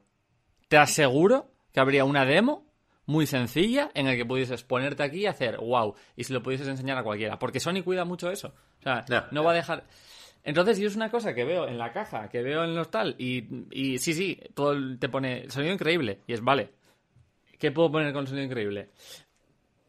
no me lo creo van tres lanzamientos exclusivos que o sea el- en el Morales no lo metiste en el Astrobot no lo metiste en el Demon's Souls no lo metiste en el Sackboy no lo metiste cuéntame otra siguiente capítulo Yo te iba a preguntar si se notaba algo en los eh, cascos, porque la idea de que el Ya. Tempest 3D este, ¿no? Se llama el motor Sí. de, de audio. Que, que se, se nota con, con unos cascos normales. Yo lo he probado con varios cascos, mejores y peores. Y no, la verdad es que no. Yo de No momento noto no. mucho. Luego, soy el primero en que si veo algo increíble, o sea, soy el primero que tampoco se creía lo de los gatillos y luego dije, wow, esto es la generación, ya me lo han vendido. O sea, esto... Entonces, si hay algo de verdad que diga, oye, chicos, poned este juego, este, este momento, probaré los cascos, de hecho, en un rato, pero yo dudo mucho que haya vaya a haber algo que de verdad, digamos, plaf, ostras, el salto del sonido. Buah. O sea, si, la ide- si, si alguien tenía la idea, desde luego, de eh, comprarse la Play 5 y con sus altavo- y con sus cascos normales notar algo, mm, complicadete, vaya. De hecho, Yo, yo, yo quería comprármelos, perdón Omar, por pura carrerilla. Por, por tener el, el paquete de, de la imagen promocional de todos los objetitos blancos y negros e ir conjuntado, ¿no? no, no compré la cámara por vergüenza. Sí, sí. a ver, sí, a ver. Pero es verdad que es que ya no solo lo de la demo, Omar, que es cierto, ¿eh? Pero lo poco que se ha hablado, ¿no? La turra que habéis dado los afortunados poseedores de una PlayStation 5 con el mando. Ya, ya. Ni una milésima parte, los auriculares, vaya. Que, que también los ha enviado Sony, ¿eh? A, a mucha gente, sobre todo en Estados Unidos. Es cierto. Ya, no sé.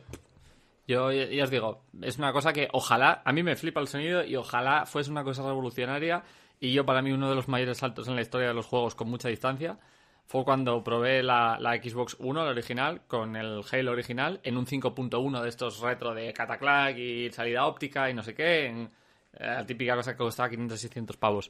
Y eso lo probé hace, hostia, 20 años, eh, me cago en la puta. Hostia, 20 años. Lo probé hace 20 años en, en- en- en una casa de un, de un amigo y flipé porque si tirabas la granada para atrás y te girabas, la granada sonaba en este altavoz literal. Y era súper inmersivo el juego, mucho más. Y desde entonces yo no he notado ningún tipo de salto en sonido de verdad.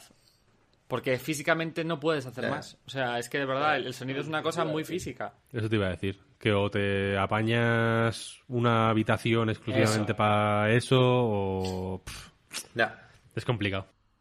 Vale, con unos auriculares buenos, vale. Eh, a mí no me gusta jugar con cascos personalmente porque me asusta la gente de mi casa por la espalda. De repente pa- aparece alguien ahí y me da susto, entonces no me gusta estar con cascos. Pero no lo sé, no lo sé. Aún así, mm, pues bueno, bien por intentarlo. Y ojalá salga algo bien. No tengo ninguna apuesta. ahí. Mm, Sí, sí. Pues eso, ¿por, por qué juego queréis empezar? ¿Cuál os apetece más? Mm, Godfall. Godfall no he jugado lo suficiente como para poder decir lo cutre que es de, de forma Pero ese es- razonada. no, no me enteré. ¿Ese es exclusivo? Temporal. Exclusivo temporal. Bueno, temporal y, y no, porque está en PC. Ah, Ya. está en PC. Vale, vale. Pues Claro, entonces claro. no es exclusivo. Pero es el primer juego de PlayStation 5 producido en caja. Duval Magic sostuvo la primera caja de un juego de PlayStation 5 que fue Godfall. Bueno, Que y fue viene- el primer juego de PlayStation 5 que vimos, ¿eh? Es verdad. Efectivamente, y fue el primer juego de PlayStation 5 que se presentó. Entonces, Me lo voy a viene, comprar. viene con el sello de. Mm, Poca broma, viene con el sello de garantía de Randy Pitchford, una persona que, recordemos, pegó, este sí no es una errata, vaya, pegó a un ex empleado con el que tuvo una disputa, o bueno, A a un, voz de Claptrap, nada a menos. un empleado, el tío que ponía la voz a Claptrap, efectivamente, le soltó una hostia, un meco. Así es, Randy Pitchford. Y te saca, y te saca la voz. Eh, pero si queréis empezamos por... Si queréis empezamos por Astros Playroom muy brevemente para... Joder, tenía la esperanza que fuera Morales, pero que bueno. lo- y luego pasamos a Miles Morales, sí. Vale. Para que lo recomiende de nuevo. No cometáis el error de hacer de menos a Astros Playroom porque de verdad que es un juego que tiene suficiente sí. mimo como para, joder, ya digo, como para dedicarle un tiempecito, igual no para platinearlo si no te apetece, pero que si te apetece hazlo, ¿eh? porque de verdad que cre- creo que merece la- mucho la pena. Eh, Decían aquello de esperar 110 más noticias. euros. Cuesta Godfall, eh, eh, os lo juro por Dios. ¿En dónde lo estás la mirando? edición- la edición especial. En la web de Play. Ahora esconden, ahora esconden las ediciones normales. Esto es la nueva moda. Me cago en Uh, Dios. qué cosa más fea. Hasta llegar a la edición de 80 euros. ¿Cómo? Pues lo voy a comprar igual. Pero, pero, pero, qué asco das. No, no, eh, eh, no hay tiempo que perder. Pero, madre mía, has- El, el Fuser en Switch, la edición especial cuesta 110 euros también. Holy shit. Ascender Edition. Edition, aspecto de escudo dorado, 109 euros. Madre mía. Si me compro esto, me, me pone un candado en la polla automáticamente. Decía lo del, lo del Astros, que esta semana se ha comentado que alguien dijo, supongo que en Twitter, esperad más noticias de Astros próximamente. ¿Van Eso a por el juego tocho o qué? Eso es lo que iba a decir. ¿no? Que mi. Me, gust- me, me sale más natural hablar mm, con énfasis de Astros Playroom porque me gustaría realmente que le dieran a Team, Team Asobi, que se llama el equipo de Japan Studio que hace los juegos de Astrobot, que le dieran un proyectillo normal, Ya. quiero decir, porque eh, creo que tienen suficiente talento y, y suficiente buenas manos, su- suficiente buena mano, no, en- no en plural. Y bueno, y que han demostrado que pueden hacer un juego entero, porque ya digo, el Astrobot de PlayStation VR es un juego con todas las de la ley, quiero decir, que es con, de sus 12 horas y sus mm, muchos mundos, etcétera, etcétera, y funciona como un tiro, así que me gustaría realmente ver eh, a esta gente haciendo un, un juego mm, con todas las de la ley, vaya. Y si queréis pasamos al Miles Morales. Me acabo de gastar 150 euros entre el Call of Duty Black Ops y el Golfo. Me cago en la madre que me parió. Ahí me gusta, ahí me gusta. Pero ¿qué coño es esto? Bueno, luego decís que, Pero si, el, que si no... el Golfo, el Godfall no, sí. no renta, no Has renta. cometido el mayor error de tu vida, Omar. No renta. Bueno, en fin. Eh, yo el Astrobot, a mí me recuerda un poco, salvando las distancias, salvando las distancias, esta gente, lo que tú dices, este estudio, en su día, los Mario Galaxy, los Mario el Odyssey, no sé qué, que ahora nos parecen como, obviamente, el estudio más importante de Nintendo a la hora de producir juegos de Nintendo. Ojo que venían de hacer el Donkey, el Donkey Kong Jungle Beat. O sea, el juego de los bongos de Donkey Kong, que era entre gimmick y juegazo. Luego estuvo muy bien. Está muy bien Pero, el juego. claro, claro, pero ahí 99 luego Red dijeron- Balloons. Boom, exactamente. Ahí le dijeron, oye, vamos a darles a esta gente el Mario y le dieron el Odyssey. Y luego ya, pues obviamente, el resto es historia.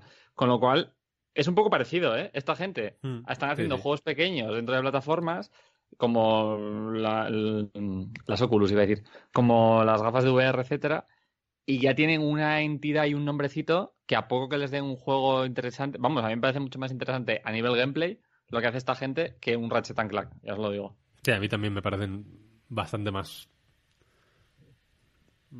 Creo que tienen mejores ideas, simplemente que. Sin quitarle mérito a Ratchet and Clank y todo esto, vaya. Pero me parecen juegos mucho más estándar que los que hace esta gente, que son, joder, bastante. Bastante especiales, vaya, bastante chulos. La música es de puta madre también. Tiene, hay una canción. Cada mundo es una parte de la consola, por así decirlo, ¿no? Entonces hay un mundo que es el SSD, hay otro mundo que es la CPU, ¿no? y hay una y hay un mundo que es la GPU, la gráfica. Y, y en ese mundo la canción tiene letra. Y no me la puedo quitar de la cabeza. Y, y- y en cierto. Ya. Y la letra eh, está escondida en una. Si, si te tiras por un precipicio abajo de una plataformilla y si das unos golpes y no sé qué, no sé cuál, en una pared está escrita, de una cueva, está escrita la letra. Que es como una letra de sobre la GPU. Habla de la GPU. Es- está bastante guay. Pero bueno, yo entiendo que el juego quizá más esperado del lanzamiento es Miles Morales. Eh, que a mí tampoco me gusta mucho, la verdad. Como no me gustaba mucho el Spider-Man, me parece un beat'em up de mundo abierto bien hecho. Pero me tengo que quitar el sombrero ante, ante Insomniac porque creo que este Miles Morales hace mejor el Spider-Man original. Porque demuestra que los hijos de perra lo tienen todo bajo control de una manera y tienen, un, y tienen una buena mano y un talento que el original a mí no me, no me lo dejaba ver. Porque es Mil- el Miles Morales es un juego eh, único. Eh, Quiero decir, es un, tiene una entidad de independiente de una forma que los Legacy, por ejemplo, creo que no la tiene. Y es todo por cómo caracterizan a Miles Morales. Y por cómo. O sea, el juego cambia muchísimo simplemente porque Miles Morales va escuchando trap por la ciudad. Y, y- Podcast. y podcast, efectivamente. Y la, y la, y la- digamos, el, el carácter del, del, de- del juego y, la perso- y su personalidad y cómo, y, y cómo atraviesas la ciudad simplemente y cómo se mueve, ¿no? Porque es un poco más torpe, ¿no? No- se mueve de una, de una forma un poco distinta a Peter Parker. Mm, Al final moverte, los controles, por así decirlo, son los mismos, pero las animaciones, pues yo, a veces, Muy por ejemplo, diferentes. cuando, cuando te, te pones contra una pared para correrla, ¿sabes? Para hacer el wall run este, a veces como que se tropieza y, y da una vuelta, ¿sabes? Como que no, no lo tiene pillado del todo. Y, y- y son detallitos de o cómo interacciona con la peña, como que Peter Parker era más en plan hola, tal, no sé, no sé cuál, y Miles Morales como que a, a algunos les vacila cuando haces cuadrado estando por el mundo, ¿no? Que en vez de pegar a la gente, evidentemente, como que les saluda. eh, los bailes que hace son como más de vacileo, la gente le responde de una forma muy distinta, quiero decir, como con más efusividad. Eh, y luego, por lo demás, aparte de quitando estos cambios, que no, que no me parecen moco de pavo, ¿eh? me parecen, ya digo, que- creo que es el tipo de cosas que demuestra el talento de Insomniac. Y que, Eh, y que mejora el feel del juego, por Y- lo que sí, dices. Mucho, que- mucho. O sea, a- Lo- al nivel- Sí, sí, total, total. Quiero decir que Este mola mucho más. lo que quería decir, a mí me mola mucho más este que el primero, sí, eso es verdad.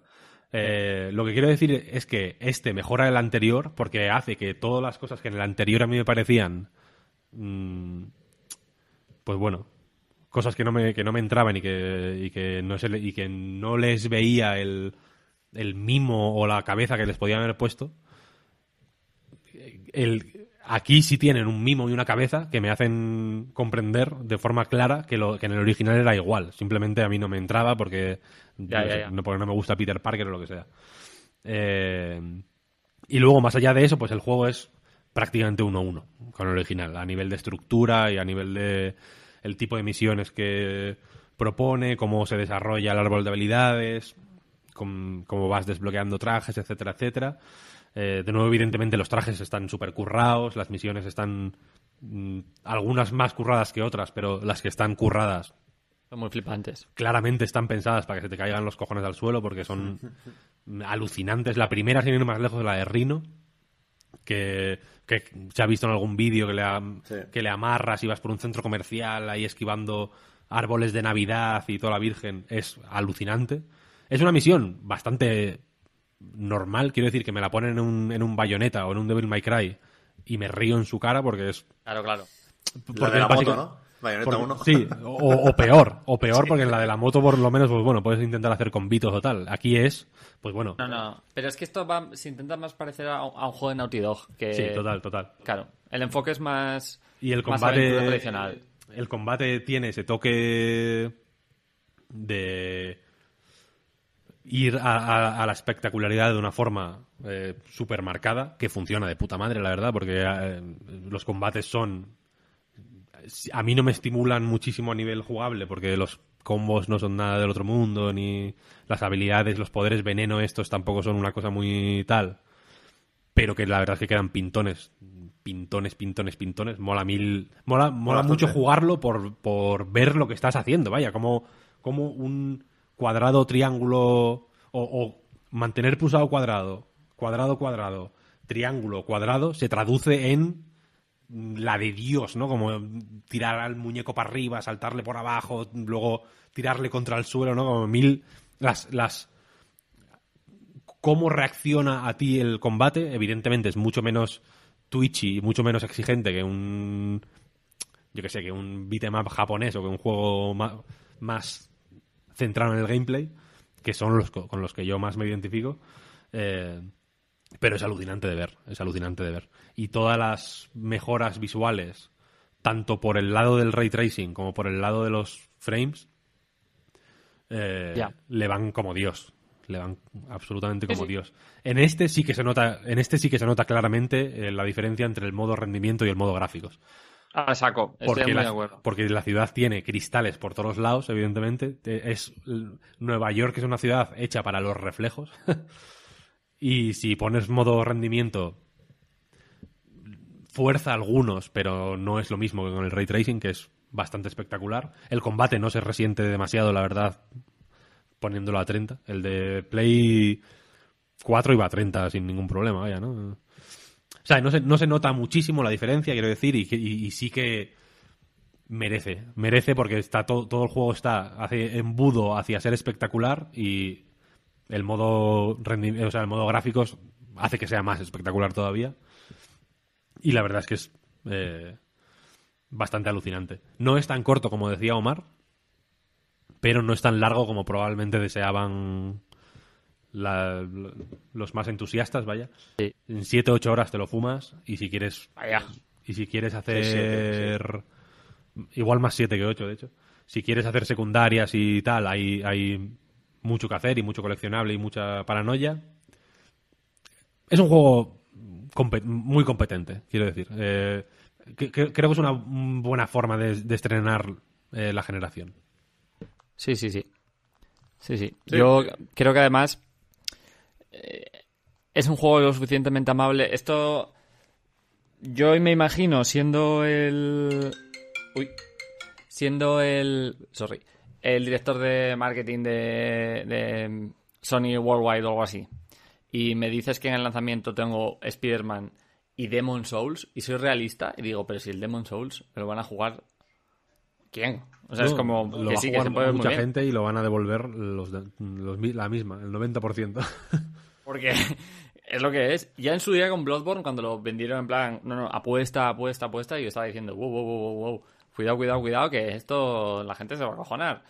Entonces, creo que es mucho más amable el Spider-Man. Yo soy el primero que. El Spider-Man es mi. Yo no soy bueno al Demon Souls, ni lo fue en su. en el- si no lo fui en 2010, mucho menos lo voy a ser en 2020. Entonces me está costando. Y cuando juego al Demon Souls un rato y digo, hasta aquí, hasta aquí, que ya estoy saturado, me meto al Spider-Man y es como que, como una manta de invierno que me abraza y con una tacita es como, uff, aquí no hay problema. Sí, ¿no? Y que, y que es que, joder, el, el, el Spider-Man eh, original me parece un poco blando, un poco fofo, y Miles Morales, el personaje, le mete, personalidad, mucho más. le mete un, un poquito de colmillo, ¿sabes? Sí, que hace que, que el juego, a, a mí- a mí al menos, me esté molando más. Y, y, y lo, y que haya, lo de los podcasts a mí me dejó loco, efectivamente. sí, Kate Cast, o algo así se llama, porque la presentadora se llama Kate o algo de. Sí, está claro que tiene, eh, tiene más personalidad este mejor. Y, joder, tonterías, iba a decir tonterías, ninguna tontería, pero como lo de ver lo de Black Lives Matter, o sea, meter como ciertos toques políticos Sí, de repente mucho mil, más marcados. Muchísimo. Pero a saco, muchísimo. vaya. Sí, sí. es, le hace un juego más digno. Y a mí incluso que dure menos, es que duraba bastante el Spearman, ¿eh? Más de, para mí más lo que debería. Pregunta, pregunta importante. Eh, no, no lo sé, ¿eh? Yo tengo la edición esta con el Spearman normal, ¿Sí? el remastered, pero tengo la partida del remastered que sabía que no se podían pasar. Al parecer se pueden pasar a ahora, ¿no? Han dicho que... Todavía no. Todavía no, pero, Pero que se va a poder. O sea, tienen Perfecto. que meterle un parche a la versión de PlayStation 4 que se espera para finales de noviembre. Vale, porque, joder, me parecía una cosa muy rara. Yo no me jugué del original los DLCs. Y dije, bueno, pues si me entra por ahí, me juego los DLCs del, del Miles Morales. Y. O sea, perdón, del Spider-Man normal más tarde.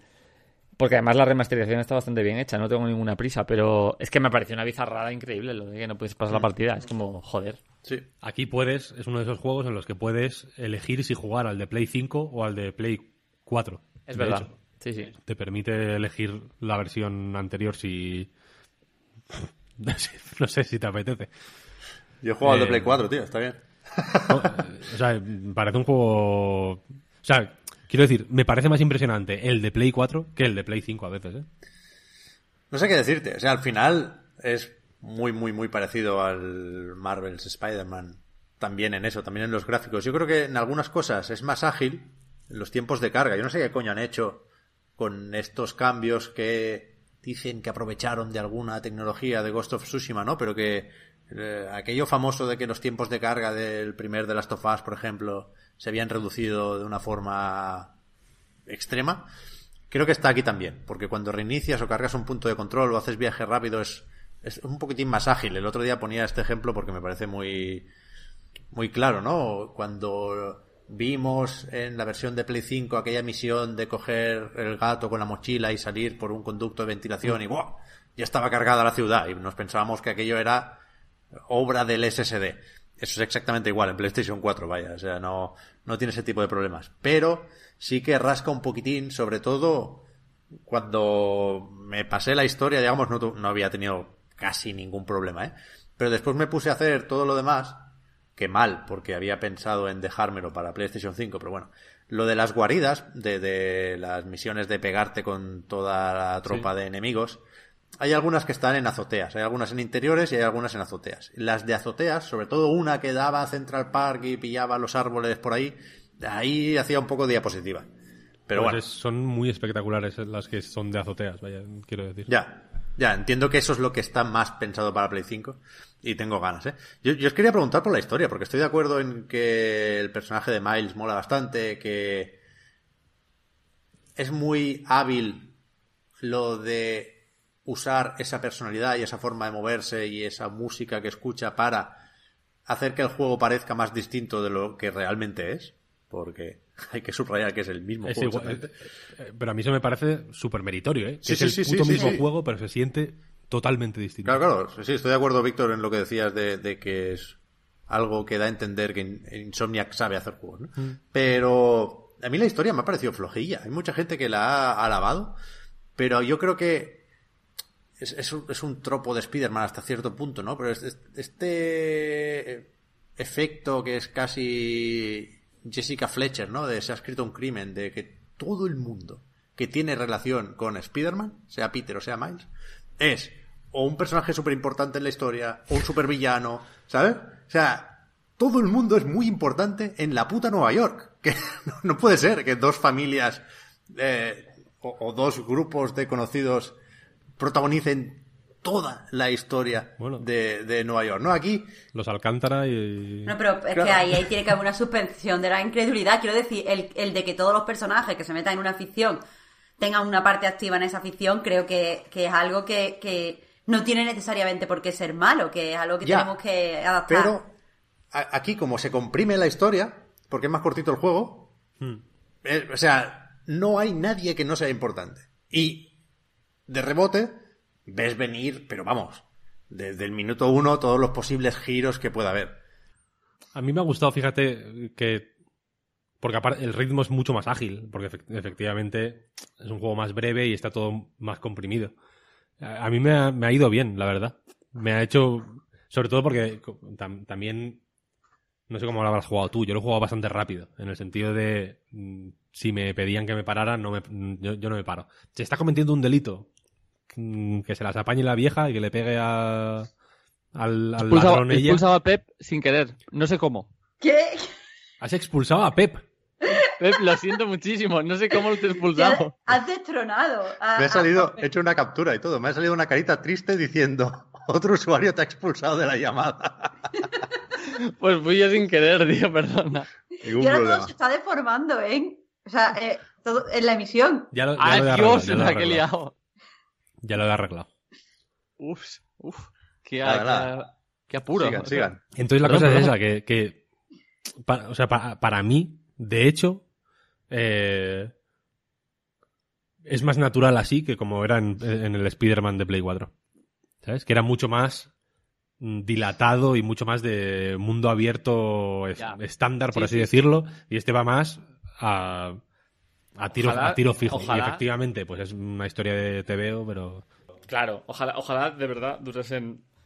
Perdón, porque la gente del chat me va a decir, hijo de puta, eh, vaya morro que tienes, tienes 7000 juegos, ojalá durasen menos. O sea, yo de corazón lo digo, ojalá fuesen más baratos y durasen menos y hubiese más, para mí sería lo perfecto.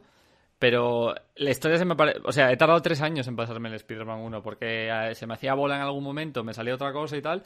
Y este estoy comiéndolo con mucha velocidad y mucha paz porque noto que no hay nada que sea un relleno explícito ni Sí, eso es. joder. Eso es. Es- es- a- Se le nota que tiene poco relleno. Simplemente. Perfecto. Tiene, tiene menos cosas igual. Pues sí, pero a cambio, pues. Que va le bastante más al 10 grano más y no tiene relleno. También. A mí se, se me ha hecho un pelín corto, pero poco, ¿eh? Nada, nada grave. Nada grave. No, no, si no me lo preguntas directamente, y acabo de hacer justo lo contrario, no me quejaría de la duración. No sé, yo creo que está, yo creo que está bien de duración, la verdad. Lo contrario es eh, Demon Souls, que es un juego hiper largo. No es tan largo, pero mm, estoy absolutamente seguro de que mucha peña va a jugar 40 horas. Va a mirar una guía, va a ver que le faltan otras 50 y lo, y lo va a vender automáticamente porque va a decir Stop the Rock. Eh, porque, como decía Omar, es un juego raro de vender mucho, ¿no? Y de hacer mucho marketing y de apostar por él para un inicio de generación nada menos, porque es un juego 1-1 en lo mecánico con el original, es decir, que es un juego a veces súper obtuso, hiper difícil, eh, que, que- que no te coge la mano en absolutamente ningún momento, o, sea, más o menos como todos los Souls, eh, pero este aparte con con una fórmula no particularmente distinta a la, de, a la de todos los Dark Souls, pero que sí se nota un poco menos refinada y que entonces, eh, en mi caso, por ejemplo, el Demon Souls lo jugué no entero hace muchísimo tiempo con, un- con la copia de prensa de Albert García, nuestro compañero de la vanguardia, ya lo he contado alguna vez, que la tengo por aquí, por cierto, Albert, lo siento, ya te la daré en- cuando nos veamos. Eh, entonces, pues en fin, he visto algún vídeo de speedruns y mierda así, pero no lo tengo nada controlado. Y, por ejemplo, en vez de ser un mundo abierto, son mundos a los que llegas a través de unos teleports que hay en el nexo, que no es un sitio que esté en el mundo del juego, sino que es un supermenú, por así decirlo, ¿no? Que es un espacio al que te teletransportas, eh, en el que subes de nivel, etcétera, etcétera, mejoras armas, ta, ta, ta, ta, ta. Eh, pero entonces la estructura es un poco distinta y entonces, por ejemplo, eh, hay momentos en los que se te cortan puertas porque tienes que matar a no sé qué cojones que no te dicen dónde está, por supuesto, tienes que ir a buscarlo. Y buscar cualquier cosa en este juego, pues es un es una experiencia de eh, alto riesgo, quiero decir, porque todo está diseñado para matarte de las formas más inesperadas y más chungas posibles eh, como, como suele pasar en los Souls, o como a mí me pasa en los Souls, la primera vez que pasas por un escenario, te lo haces todo a la primera, sin que te maten, y avanzas una hora sin morir ni una vez hasta que, yo qué sé, te cae una piedra y te mata. Y luego estás tan nervioso por ir a recuperar las putas almas que no paras de morir una y otra vez, una y otra vez, una y otra vez. Y lo que. Y el recorrido que había sido 30 minutos, ahora mm, se te convierte en tres horas de dar vueltas y de morir y de frustrarte y de querer, por Dios, poner un poquito el Sackboy para que para escuchar un poco de música bonita y que te digan cosas en portugués graciosas.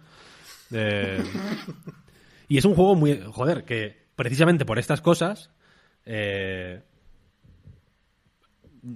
pues me parece un movimiento guay que Sony lo ponga de puto lanzamiento. Quiero decir, porque tienes el Sackboy para toda la familia, que es un juego súper cooperativo, ahora hablaremos de él si queréis. Tienes el Miles Morales como gran juego tipo Uncharted, God of War, etcétera, ¿no? Como blockbuster triple A eh, que demuestra pues los graficotes de la consola, etcétera, etcétera, y que es un juego súper amable. Y luego tienes este, que es una mano tendida a un tipo de jugador súper raro, que probablemente lleve a. O sea, a, a una minoría muy minoritaria, y lo veremos. No sé si lo veremos Sí, sí. mucho porque ahora no estamos muy para ir al game a ver cómo está la cesta de la segunda mano, pero con Bloodborne eh, solo había Bloodborns. La- dabas una patada y salían 40 Bloodborns de segunda mano. Total, total. total. Porque, porque es un juego que probablemente mucha peña diga, ah, bueno, me lo voy a pillar para ver qué tal, ¿no?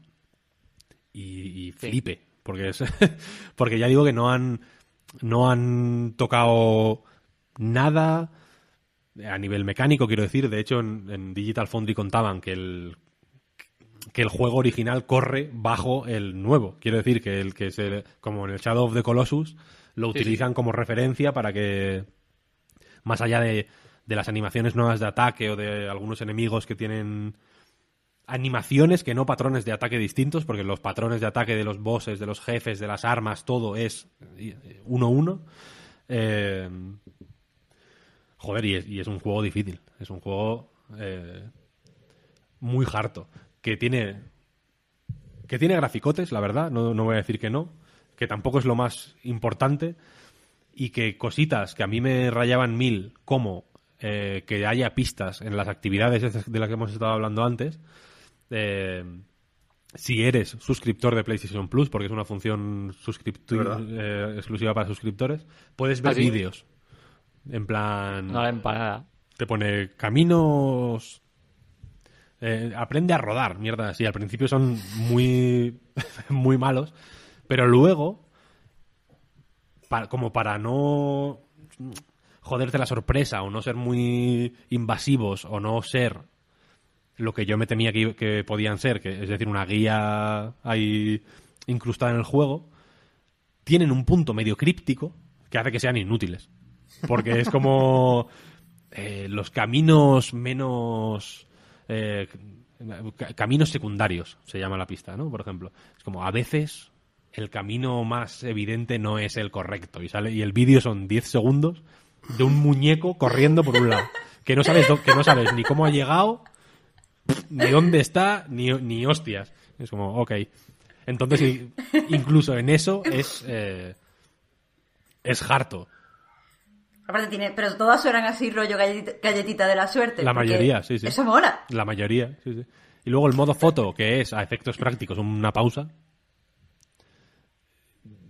Eso es Lo que se carga el juego, para mí. Fíjate lo que te voy a decir. Lo voy a decir ahora. Lo voy a decir ahora porque tengo un poco de sueño. No estoy.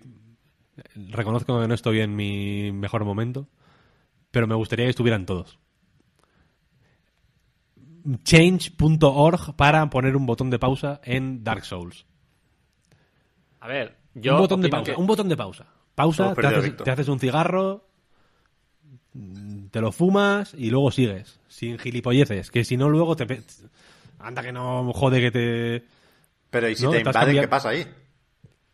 Pues que no te invadan, si eso, eso solo lo usan los Yo, frikis. yo creo que el muñeco se quedará congelado y te podrán coger y matar. Y cuando vuelvas Ah, a la pues, partida te habrás sí. desaparecido. o Igual- algo así. igual es, buen- es buena esa, ¿eh? Pepe es buena.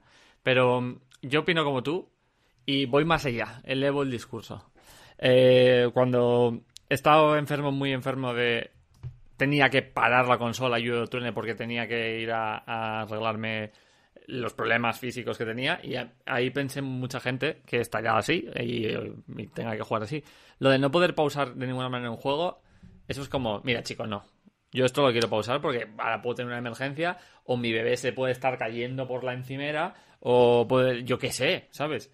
Se para. ¿Es que te matan en el online? Te matan. O sea, pues ya está. Es como no se acabó el mundo. Pero joder, hay veces que no, que simplemente es que quieres mm, pararlo. Y a mí me da mucho estrés tener el muñeco del Demon Souls así, eh, en medio de una catacumba, que sabe Dios si un demonio rojo viene por la esquina. No, no, no. Déjame un segundo, me hago el café y vuelvo. Y no, no para hacer la trampa. Lo de si tú juegas el Demon Souls en el modo foto y avanzas un metro para ver qué hay en la otra sala, pues entonces, chico, no juegues a ese juego, porque estás haciendo una cosa muy distinta a lo que O era la experiencia. O juega así, si te sale de los cojones también. Bueno, también, también es verdad. A ver, A mí, si, si eh, el juego lo permite, Claro. trampa no es. Eso- Claro, yo- ese es, ese es la- el el eslogan de anightgames.com, es ese. Me Si el juego lo permite, no es trampa. A mí, a mí me acuerdo que, que con los compañeros, con Al Spas de juegos y, y Bruno del Mundo, etcétera, que son muy comíos de esta saga, decían que jugar, yo yo siempre juego con que cuando llega un boss yo invoco a gente, a colegas y venga vamos todos a por el bicho, que no quiero Harry. Y dicen, no, no, es que si no está- el juego no se juega así, tienes que jugar y sufrir y matar al boss solo. Y yo, pero si hay una puta campana de invocación aquí delante. O sea, ¿cómo que no invoque? O sea, me está diciendo el juego que invoque. O sea, Es jugar No, mal, no, no invocar, en mi opinión. anda, anda, claro. O sea, Invoca- porque es lo que hay que hacer. Jugar con peña, tío. hay que ser buen. colaborar. el juego está pensado para poner mensajes, para leer mensajes, para, para... Es como el Death Stranding offline, no tiene sentido. O sea, En el. En el. Lo de los mensajes, en el Demon Souls de PlayStation 5, hay uno que, hay, que está al lado de un acantilado.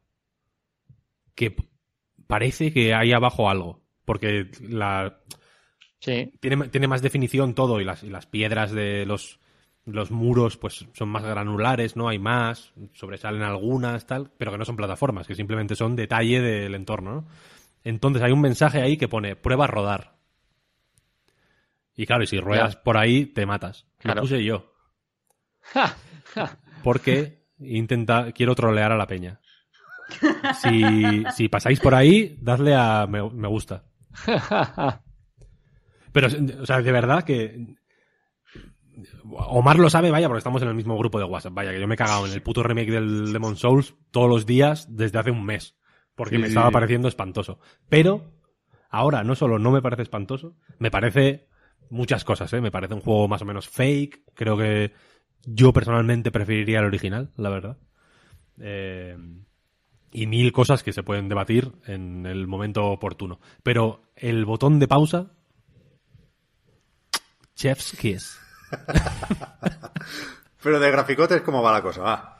Y de graficotes va muy bien, muy bien, la verdad. No es. No, ¿qué va? ¿Qué va? Es- va- está muy bien, está muy bien. Sí. El, quizá el, titu- el titular este de que no tiene ray tracing pesa demasiado ah, para mi gusto y, seguramente vaya, va a pesar en los próximos meses hasta que nos demos cuenta de que el ray tracing hay que usarlo para lo que hay que usarlo y no para nada más, vaya. Eh, y en este caso, el pues como el juego es lo que es y los entornos son los que son y pues chico, una piedra o un ladrillo no refleja tanto como el escaparate de una tienda en el Spider-Man, pues no se echan falta, sinceramente. Y el, el plus, digamos, de de potencia, por así decirlo, que, que, que tienen por no tener ray tracing, pues lo utilizan para pues mantener un frame rate hiper, hiper, hiper estable todo el rato, incluso en 4K. Yo lo estoy jugando a 1080, así que hablo de oídas nada más. Eh, y para aumentar el detalle a saco opaco, para jugar con la iluminación 1000 Ya. y para hacer que el juego se vea, pues, joder, mm, bien, absolutamente contemporáneo. No hay nada, ya digo, no hay nada que impresione tanto como, yo que sé, como ver a Nero reflejado en un charco en el Devil May Cry 5, por ejemplo, que es algo que impresiona la primera vez y que luego ya es un poco más una cosita que está por ahí de, de, de, de, de am- de ambientación, pero que no te fijas, la verdad, no tiene, o no tiene implicaciones eh, muy severas en el gameplay. Sí, sí. Eh, y que, y que, en fin. Pero, pero, pero ahí encuentras lo que, en definitiva, llevamos días diciendo que muchos buscamos justo ahora, ¿no? Al estrenar una generación. ¿Encuentras el momento de esto no se podía hacer en una Play 4?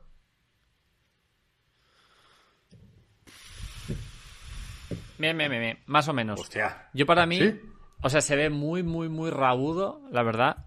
Lo que pasa es que se nos olvida que la Play 4 también tiene unos gráficos que te cagas. Sí. Ah, sí, sí. Para mí, la cosa es que ver eso, o sea, ¿cómo lo explico bien? Bueno, lo del ray tracing es como lo de. El ray tracing cuando se saca es para disparar, el que la saca para enseñarla es un palguera, ¿sabes? O sea, un ray tracing mal hecho es un problema, ya os lo digo. Y yo creo que el juego, aunque no tenga ray tracing, precisamente la luz se ve súper bien, porque está muy bien puesta por la dirección de arte. Te di- os diría que a mí me impresiona más del Demon Souls, que se ve súper bien, que se vea como a 60 frames, todo puesto, que cojas, empieces, cargues. El principio del juego es lo que mejor se ve, por ejemplo. Lo que ya se vio en la primera demo, el que empieces con el personaje, con esa luz, que de hecho luego en el Demon Souls te matan y el personaje, por la estética del juego, tiene un brillo brillo azul que lo hace más feo. O sea, en mi opinión hace... En cuanto ya estás metido y no tienes el personaje con lo de las almas, digamos, se ve peor para mí, pero bueno. El principio, lo que impresiona es que empieces a jugar, pum, plas, matas a un enemigo, te saltas de pantalla, o sea, te carga la otra zona, sin cargas. Todo eso es más impresionante. Mm. Eso es lo que creo que los no se frames, podría y los frames, y los Exacto. frames. Eso, eso haces tú, wow. Se ve como muy rabudo. Lo que pasa es que, bueno, también es el principio de la generación.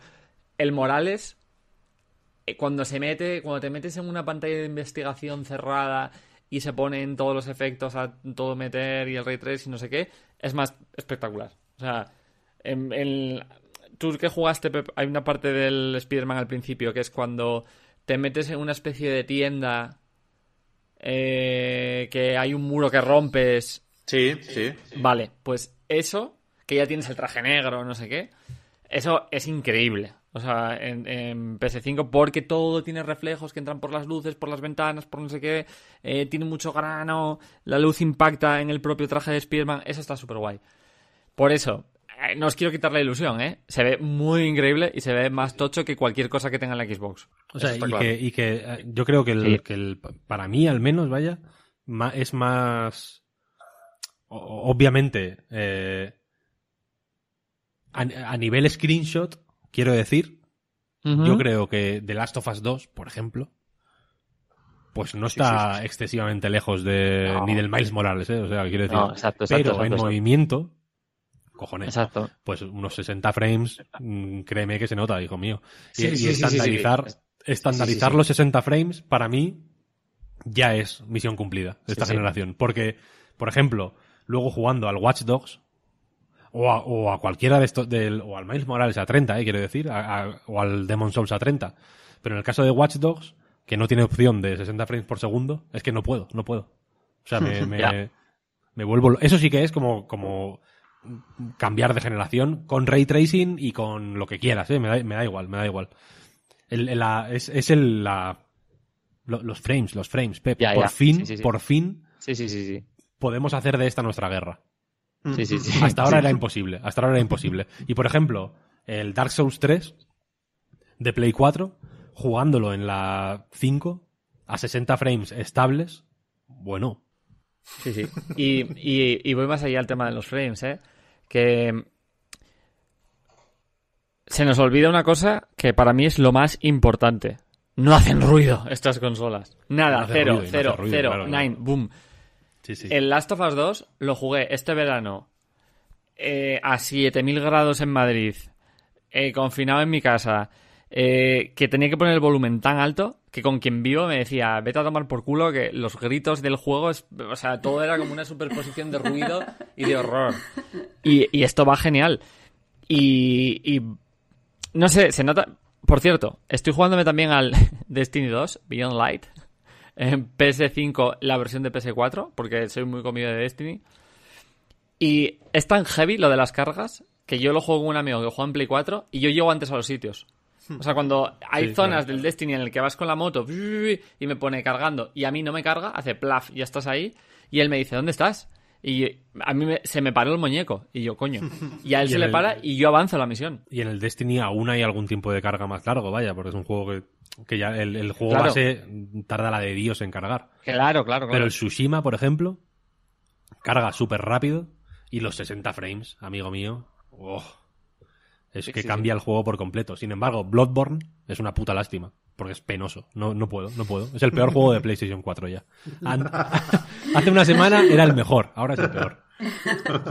Porque es que, porque, porque es que de verdad que, que- o sea, yo eh, entiendo que, que hasta ahora ha habido que hacer concesiones, era necesario, ¿no? Quiero decir, pues, vale, ok.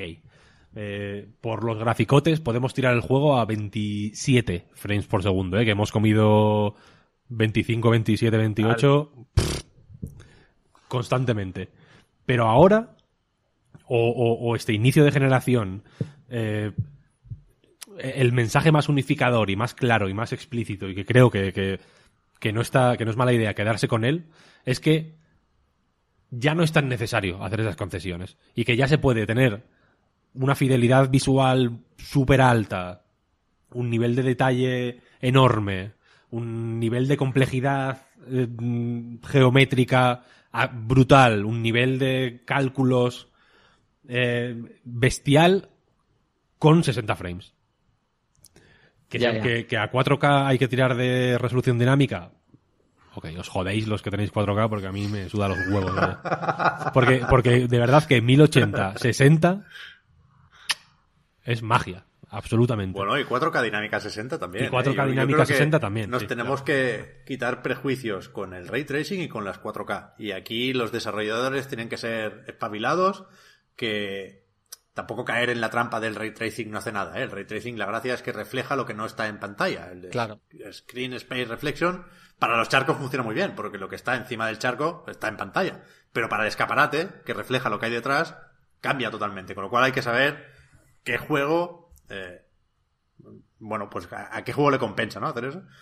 Pero, pero lo vamos a ir descubriendo. Va, va a ser, bueno, la, la batallita de los selectores y demás, de, de los modos, va a ser una, una de las cosas importantes de esta y generación, que, está claro. y que efectivamente en un juego eh, como Demon Souls creo que dijeron que estuvieron experimentando con el ray tracing pero que por puro Sí. ¿Cómo decirlo? Por, por falta de personal, básicamente, porque, o sea, porque tenían la gente que tenían y tenían el deadline que tenían. Este juego sí que no se podía retrasar ni un día, porque se retrasa una semana y le dan por el culo. Ahora el lanzamiento para Demon Souls es una bendición caída del cielo, ¿no? Entonces, por gente, te- tuvieron que priorizar unas cosas u otras y aquí efectivamente el ray tracing era el rival más débil, vaya, no... Porque no, porque... ¿Qué, qué vas a reflejar? La, la- las paredes de una cueva oscura en una armadura, ¿sabes? Que, que apenas se va a ver. El cambio es sí. marginal. Y por eso, en el, en el Devil May Cry 5, por ejemplo, sinceramente es marginal también. Porque se nota en la primera pantalla, que es la que tienen los charcos. Luego A ver, cuando que es estás que- en, las ba- en las babas del infierno, es, es igual de... El escenario pues tiene mayor definición y, y tiene algún efecto de iluminación nuevo y, y se ve un poquito mejor, pero sigue siendo el mismo escenario mierdero que era en el original. Que adoro ese juego, ¿eh? pero la, la- ningún juego tiene más sobredosis de mm, cavernas cárnicas del infierno que, que el Devil May Cry 5. Y sigue Sí, siendo sí. así en este. Ya ves. Pero que, Sí, que sí. No, no puedo dejar comentarios sin responder. ¿eh? Eh, sé que el ray tracing no es solo reflejos, ¿eh? faltaría más. También es sombras, también es iluminación global. Pero ahora estamos con la pelea de los charcos y, Y es, y y es los sonido. escaparates. ¿eh? Y es sonido también. ¿Sí o no? Sí, claro. ¿Por Y es qué? muchas cosas. Quiero, o sea, el ray tracing tiene un montón. El, el- el- yo recomendaría buscar. Es que, joder, no lo. Estoy hablando como un loco, ¿no? Yo recomendaría buscar. Eh, bueno, no lo voy a buscar, da igual. No sé cómo se llama el juego. Un juego eh, que se presentó un poco o que, o que circuló más de lo que mm, habría circulado de, de otra forma, vaya, porque utilizaba el ray tracing a nivel mecánico. ¿No te acuerdas que te perseguía un fantasma o algo así? Yo, creo- yo creo que lo comenté contigo, Pep. Puede ser, pero no recuerdo nombres ni nada. Yo creo que era como que estabas en una caverna y... Ah, no, y, y llevabas un espejo o algo así, ¿no? Y podías como mirar para atrás a ver si había un bicho que no le podías mirar de frente o algo así. Y que y, y- y jugaba con el sonido también. O sea, era un juego como que, que iba... que aplicaba el ray tracing de una forma más profunda que- o más... O, menos superficial que simplemente eso, poniéndote el reflejo de, en, en- en un, en un escaparate, que es para lo que se usa, o en el agua, que es para lo que se usa ahora. Ya. Eh, y eso, pues, lo veremos. Pues yo creo que será marginal. Pero creo que, igual que ahora, en los juegos más tochos que están saliendo ahora en Play 4 y en Xbox One, eh, hay técnicas que, que es que ni existían siquiera cuando salieron las consolas, Claro. pues veremos usos locos del ray tracing mm, seguramente dentro de unos años, pero es que esto es así, vaya, no, no Sí, sí. eh, hay que esperar a ver y bueno, y cómo se aplican en el contexto de estas consolas tan específicas y, co- y con y con particularidades que hace que aunque los números sean más o menos iguales en las dos consolas, sus usos sean distintos, simplemente. Entonces, pues bueno, habrá que ver. Y habrá que ver cómo afecta eso a rendimientos, a, a a tiempos de carga y a, y a- y a todo lo que esté por venir. Yo creo que como resumen, PlayStation 5 eh, parte con parte de una muy buena en- o sea el, el punto de partida es muy bueno porque la máquina es muy es tocha y tiene software para demostrar cómo de tocha es y el tipo de tocha que quiere ser porque tiene tanto juegos eh, más o menos familiares o más o menos accesibles para todos los públicos, como juegos super hardcore o triples A un poco más... eh, bueno, también para todos los públicos. Me niego a decir que el Miles Morales sea un juego para gente de más de 12 años, lo siento. Eh, pero que, que, joder, que parte con un catálogo Sí, sí, sí. más o menos escaso, pero joder, con Pero bien- bien cierta variedad. Sí, bien, bien apañado, simplemente. Eh, y que, joder, y que, y que trae la. Ya digo, la. Pues en fin. No, no la garantía, pero desde luego sí la. La, la prueba de, de la generación anterior, básicamente. Y la, y la y puede no ser una prueba de nada en realidad, sino simplemente ser algo que te, que te hace fantasear eh, con un poco más de facilidad.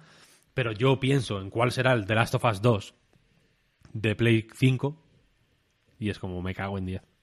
No, no. ¿No? ¿A dónde vamos a llegar? Total. Y Ya. eso es algo que, se- que, que, joder, que ya digo, viendo el Miles Morales en Play 4 o, o el Tsushima sin apenas mejoras más allá del framerate, porque en realidad en Play 5 lo único que cambia así de forma dramática es el, el framerate que se duplica. Y es como, ojo, mm, vaya punto estamos, ¿no? Tan de locos. Ya. Y recomiendo jugar al Dark Souls 3, por cierto, porque realmente también cambia de arriba abajo. Qué, qué barbaridad. Yo estoy con muchas ganas, vaya, no, no, no entiendo por qué no han... A lo mejor buscaban esta sorpresa, ¿eh? pero no sé por qué no habían despejado antes dudas con la retrocompatibilidad, que creo que funciona mucho mejor de lo que llegamos a esperar. Es Y- funcional, pero sin, sin aspavientos, ¿eh? Tampoco... Bueno, pero está el Sekiro a 60, quiero decir, Mm, sí, sí. más allá de la decepción con Bloodborne, yo, yo no me atrevo a pedirle más, un parche para el de Last of Us, como mucho, ¿no? Que, que no tiene ese mismo tratamiento que God of War, Days Gone y Ghost of Tsushima, pero creo que, bueno, claramente Naughty Dog es Messi y no se le puede decir ni obligar a nada, ¿no? Que supongo que ya, ya lo harán, ¿eh? Cuando acaben el multi o vete tú a saber. Pero yo creo que para muchos la, la aproximación a PlayStation 5 es esa, ¿no? Que PlayStation 4 no nos ha dejado otra opción. Es decir, yo, después de la generación de PlayStation 4, no me puedo plantear hacer otra cosa que no sea comprar PlayStation 5. Quiero decir, que puedo también, Sí, sí. me puede seducir Xbox, está claro. Y, y- y mucha gente, hablabas de esos amigos, Omar, hará el cambio porque le compensa el Game Pass. Pero alguien que juega como yo no puede no tener PlayStation 5. Y es una buena noticia que al lado pueda tener una Xbox Series S. Pero PlayStation 4 se cambia por PlayStation 5, y punto. Sí. Si no pasa nada muy grave en los próximos meses, yo creo que mucha gente va a hacer eso. Y, y pudiendo, como decías, Víctor, no garantiza nada, ¿eh? Que, que, que lo de tener un tropiezo o tener una generación buena y una mala, eso lo hemos visto, ¿no? Con los Metal Gear incluso, ¿no? Uno No, bueno y uno no, no, malo. o sea, garantías no hay... Por eso, por eso no he dicho que sea una prueba de nada o una garantía de nada, sí, pero, joder, eh, es relativamente sencillo echar la imaginación a volar, ¿no? Yo creo. Sí, sí. Pero que, que a mí por eso me da miedo leer, por ejemplo, lo que publicaba Bloomberg el otro día, pueden ser rumores, pueden... lo que quieras, pero que el Japan Studio no, no tenga la importancia que tenía en otros momentos. Decían que tiene un tercio del personal, que se están no renovando muchos contratos. No sé, a mí me sorprende, la verdad, no saber nada todavía de ese posible Silent Hill, si es que existe. Me falta un, un poquito de garantía por la parte japonesa de PlayStation. Y por eso soy hater de Demon Souls. Dejadme, que lo tengo aquí apuntado, nada, cinco minutos de aquello de, y disculpadme por adelantado, saber lo que es vivir dentro de mi cabeza. El, el director creativo de Demon Souls, del remake, es Gavin Moore, que es un tío que no es de Bluepoint, es un tío que es de, de Sony Interactive Entertainment y que Muy majo. era el director de Puppeteer. O sea, el tío estuvo un tiempo en Inglaterra, hizo, trabajó en Getaway, luego se fue a trabajar con el Toyama en Siren y demás. Y su proyecto personal y el que, bueno, sí, el que lideraba fue Puppeteer, ¿no? Y hay una charla, alguien la puso en los comentarios de Night, está muy bien, es viejecilla, es del, la GDC 2014. Y cuenta cómo animaba a, su equipo a aportar ideas, un, proceso creativo bastante guay, creo yo, el, el de Puppeteer. Y, y hablaba de eso, de la, crea- de la creatividad. Y al final decía, mira, yo tengo tantos años, no sé los números, y espero jubilarme tantos otros. Me quedan estos años. Y para hacer un juego nuevo más o menos se tardan tres y medio. Con lo cual divido y me quedan nueve juegos para hacer en esta vida. Eso lo decía en 2014. Creo que desde entonces no había hecho nada. Y ahora, y él decía en plan, yo es que tengo más, más de nueve ideas, quiero hacer muchas cosas, a mí lo que me mueve es la creatividad.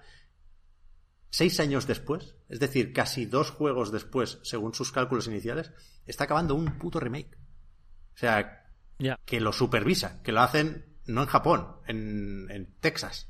Y, y él está supervisándolo, y, y tú lo veías en el vídeo de Digital Foundry, es el que está en el medio de las webcams, Gavin Moore. Un tío seguramente brillante. Y era un cascarón vacío. O sea, tenía la mirada perdida todo el vídeo. Madre mía, ¿dónde me he metido? ¿Qué estamos Hombre, haciendo con Demon tío. La mirada perdida, Víctor. Que no, tío, eh, vaya, vaya, vaya loco. Tenía que ir por Papitir 3 y está haciendo el remake de Demon Souls. Ya, ya, ya. Y, y yo creo que sí se está perdiendo creatividad en Sony Japón, en el Japan Studio. Sin Fumito Ueda por ahí ya ni te cuento, ¿no? Pero Se decía que habían que estaban intentando tirar un poco más a Estados Unidos, ¿no? claro, es que... A ver el Jim Ryan. A ver el Jim No lo sé. Ryan. No quiero ser pesado ni pesimista, pero a ver el Jim Ryan. Que hayamos visto tan poco a Yoshida, tío. Estos días hemos visto muy poco a Yoshida. Ya. Me preocupa eso. Yoshida publicó una foto con la Xbox el otro día. En plan, me ha llegado. ¿La viste? Yo creo que, o sea, esto que decís de la, fa- la falta de tiempo, o sea, de lo de los nueve juegos y tal, para mí me, me- me parece increíble que lo dejes a una persona que de verdad ha dirigido un juego, porque es como vaya fumada que te has hecho, no te va a dar tiempo a dirigir nueve juegos, o sea, ni que lo dijese yo, ¿sabes? Pero opino que esto es una cosa estructural ahora mismo de la industria del videojuego, por cómo está planteada y los mm, digamos, gaps a los que hay que llegar, eh, a mí me, me alucina y me mete miedo Nintendo en el sentido de que yo, cuando trabajaba allí, estaba la Wii U 3DS, bueno, final de Wii, etcétera, y les daba tiempo a sacar con todos los estudios una media de 20 juegos al año entre las dos plataformas nuevos. Ya ves. Con Switch, que es una consola, no son capaces de sacar dos. Es como, ¿qué está pasando? Eh, ahora mismo, eh, cuando pensamos en... Joder, lo- mismamente, lo que pasó con, con Fumito Ueda. El- ha estado 10 años para hacer el Las, el Last Guardian. Ahora un juego, o sea, este ritmo de un juego cada dos años, un estudio más o menos pequeño, no puedes. Son... Vamos a mentalizarnos en que cada estudio grande es un juego por generación, prácticamente. Y serán excepciones como la de Insomniac y similares que puedan hacer dos, tres.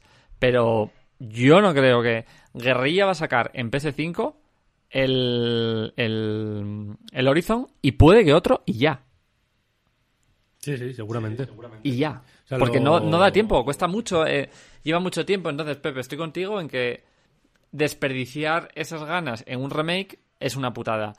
Yo, por eso, una cosa que hablé con, con Víctor precisamente el otro día, de verdad lo digo en serio, es meter un montón de personal trabajando en Blue Point, de becarios o lo que quieras, y que ellos se dediquen a hacer los remakes del mundo. En plan, de vuestra función es esta, y dejad al resto de gente que estaba haciendo las cosas de cero, hacerlas de cero. Claro. Y, y que haya un remake cada tres meses. Pum, pum, Metal Gear Solid, venga, el Silent Hill, venga, lo que sea. Porque hay mucha gente haciendo...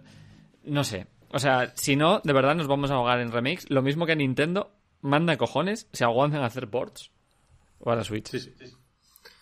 Sí, Yo sí que, o sea, sí que creo que es más o menos claro que la, el output creativo de Sony desde Japón, joder, pues es, la- eh, es distinto que el de Estados Unidos. Los juegos tochos de Sony ahora se hacen en Estados Unidos, simplemente. Y, se- y- y son y las, y las más grandes producciones vienen de de Estados Unidos. Un porcentaje alto de, lo, de todo lo que sale de Japón es el Gran Turismo. Que tampoco es, cuando pensamos en juegos japoneses, el Gran Turismo es la hostia y respeto a la marca Gran Turismo y, y a tope con Gran Turismo ¿eh? y con Polyphony. Pero no es el tipo de... Cuando pienso en juegos japoneses no pienso en Gran Turismo, simplemente. Eh. Y a mí me gustaría más que evidente... O sea, ya digo, yo a, a Sobi les ponía un, una- un piso, vaya. sí, sí. Pero que... O sea, no tener un Gravity Rush en el radar, por ejemplo, a mí me preocupa. Y entiendo por qué no lo hay, ¿eh? pero me... Es el tipo de, ese es el tipo de juego japonés que a mí me gustaría ver más, evidentemente, de, de Sony. Pero bueno. Marta, di algo, que llevas mucho tiempo callada. Habla. No, es que os estoy escuchando. Ya sabéis que no he tocado nada de PlayStation 5 y ya sabéis que, por ejemplo, cuando estabais hablando de Bloodborne y todo eso, pues tampoco. Así que os escucho, que no está mal escuchar, si no sé. Eh, Te estás escribiendo en el chat que te he visto, Marta. Puede. No, no, yo estoy con muchas ganas, vaya. O sea, bien, bien, bien. No... Faltan cosillas porque a mí cuesta mucho, demasiado, lo siento, tenerme contento, pero estoy con muchas ganas. La semana que viene os cuento. Es una, es, es para mí, eh, de verdad, teniendo las dos como usuario, un poco fuera, es momento de celebrar. Las dos están cojonudas. Hay opciones de todo. Tenemos juegos nuevos, tenemos remakes. Sabemos que lo que va a venir en el futuro va a ser la hostia. Sabemos que Last of Us 3 se va a ver increíble. Sabemos que, que la Xbox va a tener un servicio que va a hacer que un montón de jugadores entre. Está todo bien, joder. Una vez que está Ya. todo bien, pues Eso- adelante. Eso es al final, si es que nos vamos a concentrar, o sea, nos concentramos muchas ve- veces los discursos en cuál consola es mejor, cuál es más rápida, cuál es más silenciosa, cuál tiene mejores juegos. PlayStation, claramente. Pero eh, lo, lo importante aquí es que hay propuestas que, como ha dicho Víctor antes, son lo suficientemente diferentes como para que ningún ninguna persona que quiere jugar se quiera atrás. Ya no, Total. no ya lo consideramos jugadores o la idea que tenemos de persona Ya. que compra consola, sino todo el mundo que quiera jugar puede jugar de la manera en la que quiera jugar. Sí, sí, sí. Eso es una celebración absoluta. A mí me gustaría recordaros que la puta generación de Play 4 y Xbox One estábamos hablando de de que las cosas ya no empezaban a funcionar como a los seis meses de que salieran. Quiero decir que, hostia, ahí sí que hubo estrecheces de primera. No hemos hablado del disco duro, por cierto, hablando de estrecheces, pero y yo soy y lo, y lo siento, ¿eh? Pero no me gusta hacer Tetris en el disco duro. Estoy harto. He estado siete años haciendo Tetris en el puto disco duro de la Play 4 Ya, ya. y ya me ha salido el mensaje de por favor borra cosas para meter para instalar este juego dos veces una Dos para veces. una para el NBA 2K21 que me alegro de haber borrado cosas porque es mi nuevo juego favorito pero la otra con el Godfall. He tenido que borrar Tony Hawk's Pro Skater 1 más 2 para instalar Godfall. Randy Pitchford ve- si quieres ven a mi casa. Te parto la puta boca. Yo no soy Claptrap tío. Yo no soy Claptrap. Te, te mato. Yo tengo que decir que esto de aquí Oh, Dios. parece una, una vergüenza un poco. Buah, es verdad. Que, que la caja aquí te ponga que tiene 825 gigas. Es como... ¿Cómo? ¿Sabes? Eh, eh, eh, pero hay seis- O sea, 600 y algo en es realidad. raro. O sea, es como... No, tío, tenéis que haberla hecho de dos teras. O, o alguna cosa tipo... La mitad de los juegos que te estás bajando son de Play, porque tienes muchos de Play 4, es lo que me pasa a mí también. Mm. Sí, sí. A mí me pasó lo mismo, ¿eh? Pero Porque se bajé el Metal Gear 5. Cosas así. Pero es verdad que, joder, no hubiese sido, no hubiese estado bien. Igual le estoy diciendo una tontería porque se hubiese multiplicado los costes o lo que fuese. Meterle un disquito duro de medio tera por atrás, normal, mecánico, que los juegos de Play 4 te los bajas y ahí ya está. ¿Sabes? Que, y, y quedas que mejor. por defecto tuviera dos Sí, decir. y uno pequeñito de... Pues eso, va a haber... Si estás poniéndome un logo gigante que pone PS Plus para bajarte juegos de Play 4, si me estás dejando tan claro que juegues a juegos de Play 4, apáñatelas por ahí y deja solo el de la 5 para la 5. Porque yo entiendo que un disco duro de 2 sí. teras de esto es una pasada Pero de todo el mundo tiene 500 gigas mínimo en casa, ¿no? que todo el mundo Algún disquito, quiero decir, alguno Sí. se o ve. sea, dar por supuesto esas cosas es feo Claro, Ah, que yo es que no, no, está, no es elegante. Deja, Ya, ya, ya. da por supuesto eso. Sí, exacto. Bueno, es mi, como... mi Wii U todavía tiene un pendrive detrás, vaya, que a veces no recuerdo que está ahí. Cuando necesite copiar un vídeo, lo voy a sacar. Mira, la Wii U, no me hables de esa Wii U, que estos días he estado con ella haciendo cosas, de hecho hablaba contigo de ello. Me cago en la puta. Volved a ese menú, volved a cargar el menú, arrancad la Wii U y ponemos a jugar el Donkey Kong Country Returns. Te pasas el Miles Morales hasta que estás jugando. ya ves.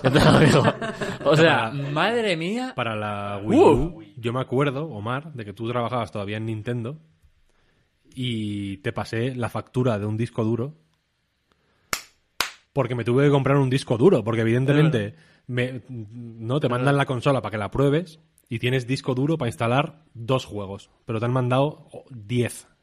¿Sabes? Porque no hay. sí, porque era es que muy grave. Eso sí que fue una cosa loca. Este- en el caso de Play 5, y ahora ya hablando en serio, me lo han echado mucho en cara que hable tanto del disco duro, pero es que no me parece una puta tontería, tío. Te están vendiendo No. la Play 5 con juegos que ocupan 100 gigas, porque el Miles Morales ocupa 50. Sí. Pero, sí pero con el remaster son 100. El NBA 2K21 ocupa ciento y pico gigas. No, coño, son juegos voluminosos. El, incluso el Sackboy ocupa 50 y pico gigas. Entonces yo entiendo que igual a- a di- el Day One no vas a ver ese mensaje, pero igual no tienes que Ya, comprar ya. muchos juegos más, ¿eh? Porque te suscribes al Plus, te pones a bajarte un par de juegos de... Los dos juegos del el Shadow of Mordor, porque te sale de los cojones que lo regalan con el Plus este mes. Y, y quieres ver cómo va el Ghost, of, el Ghost of Tsushima o el Days Gone, o quieres mm, bajarte el Bloodborne porque es el mejor juego de PlayStation 4, para descubrir que es el peor de pronto, porque va a 30 frames, etcétera, etcétera, y en nada está ocupado, ¿eh? Ya. y grabas un par de vídeos y ta, ta, ta, y, y de vídeos igual te plantas en 20 gigas en ¿sabes? Eh, eh, a la que quieras capturar cuatro mierdas para enseñárselas a un colega. O sea que, que poquito a poco, poquito a poco, poquito a poco, esa mierda se, se, se ocupa rápido. Y yo entiendo que en mi caso en concreto, o el caso de Omar, por ejemplo, hemos recibido yo creo que los mismos juegos, es muy particular, pero yo no sé hasta qué punto, ¿eh? Particular hasta que te saquen el Warzone. ¿Sabes Claro. lo que quiero decir? Que ya son ciento y pico gigas. Ya, ya. A ver, yo, yo, yo creo que nos las podremos arreglar hasta cierto punto, eso, instalando los de la Play 4 en un disco duro externo, que si no lo tienes eh, es baratillo, seguramente más de lo que te cobraría Sony si lo hubiera puesto en, en la máquina ahí por la puerta de atrás. Pero sí que agradecería saber, de nuevo, eh, por lo de quedarme tranquilo, y no sé si porque viene el Black Friday y vienen las Navidades y demás, pero saber más o menos cuándo habrá algún disco SSD compatible, ¿no? Con esa certificación que decía el Cerny, poder marcarlo en el calendario de alguna forma, yo creo que se agradecería. Pero bueno, nos vamos a tener que comprar uno en algún momento, ¿cierto? Sí, sí. Es mejor ir, ir- ir ahorrando porque. Porque van a hacer, va a hacer falta. Pero De vaya, hecho- más allá de eso, lo Pero descarga rápido, ¿no? Eso también se nota, eso también se me ha comentado. descarga Eso a es. una velocidad de vértigo, colega. Eso sí que va a ser una diferencia perceptible por todo el mundo. Ayer, He tardado- God- Godfall, sé que no es un buen ejemplo, vaya, pero se instaló rapidísimo, pero de una, de- pero de que Sí, baja, sí, Play 4 bajaba, a mí al menos, vaya, me bajaba bastante, bastante lento. Y esta sí, va- pero- Pero por eso lo digo, o sea, vale, toda, va- va- tened todas las conversaciones que queráis de cosas técnicas, porque no entiendo la verdad y que no, y no puedo participar. Pero en lo que baje rápido, para mí va a suponer un antes y un después que no imagináis, porque Sí, me no, pone no, histérica lo que tarda. El otro día, en, en Halloween, o sea, la festividad, no por nada, me estaba. eh, que estaba enfermo y estaba drogado como un zoquete, que no me enteraba. Y me apeteció muchísimo jugarme al, al Metal Gear 5, porque estaba ahí como iluminado. Y me lo bajé en Play 4 Pro y me tardó dos horas, o sea, con un cartel de dentro de dos horas vas a jugar a esto. Y yo, dentro de dos horas, cuando se me baje la morfina, no sé dónde voy a estar, así que no quiero jugar dentro de dos horas. Y me puse a jugar, el otro día me lo bajé en PS5 para la comparación porque lo tenía reciente, y me tardó seis minutos. Ya ves. Madre mía, es que, Ya está, es ya que está. aquí está lo bueno. Sí, sí. Hay algunas cosas, Aquí en está. plan... Ya digo, al- alguna pantallita de espera un momento, como que mientras se configura no sé qué mierdas, que son más eh, habituales en Play 5 que en Xbox, pero las descargas en concreto Va mucho mejor en Play. van, pero... Y, y en Xbox a mí me baja... No, no llega al- a 600 megas, como que se queda en 400 y pico 500, que ya está bien, quiero decir. Pero es Sí, que sí. lo de la Play es una puta locura. Bajan los Joder. juegos como... A mí, como jugadora, el hecho de que Sony haya trabajado especialmente y, y haya anunciado concretamente que ha trabajado en las áreas más criticadas mm, por parte de los usuarios que juegan mucho con la consola, me, me hace sentir súper bien en mi relación con la, con la empresa. Por ejemplo, todo el, el por culo que han dado con que no suena, lo silenciosa que es. Se nota muchísimo. Qué silenciosa es. Sí. Pero, pero están atendiendo a una Sí, demanda sí, sí. de los jugadores. Eso mola. Es que, es que, es que sonaban mucho. O sea, no era un Ya, tema ya. de. La Xbox One X no sonaba nada, eso es verdad.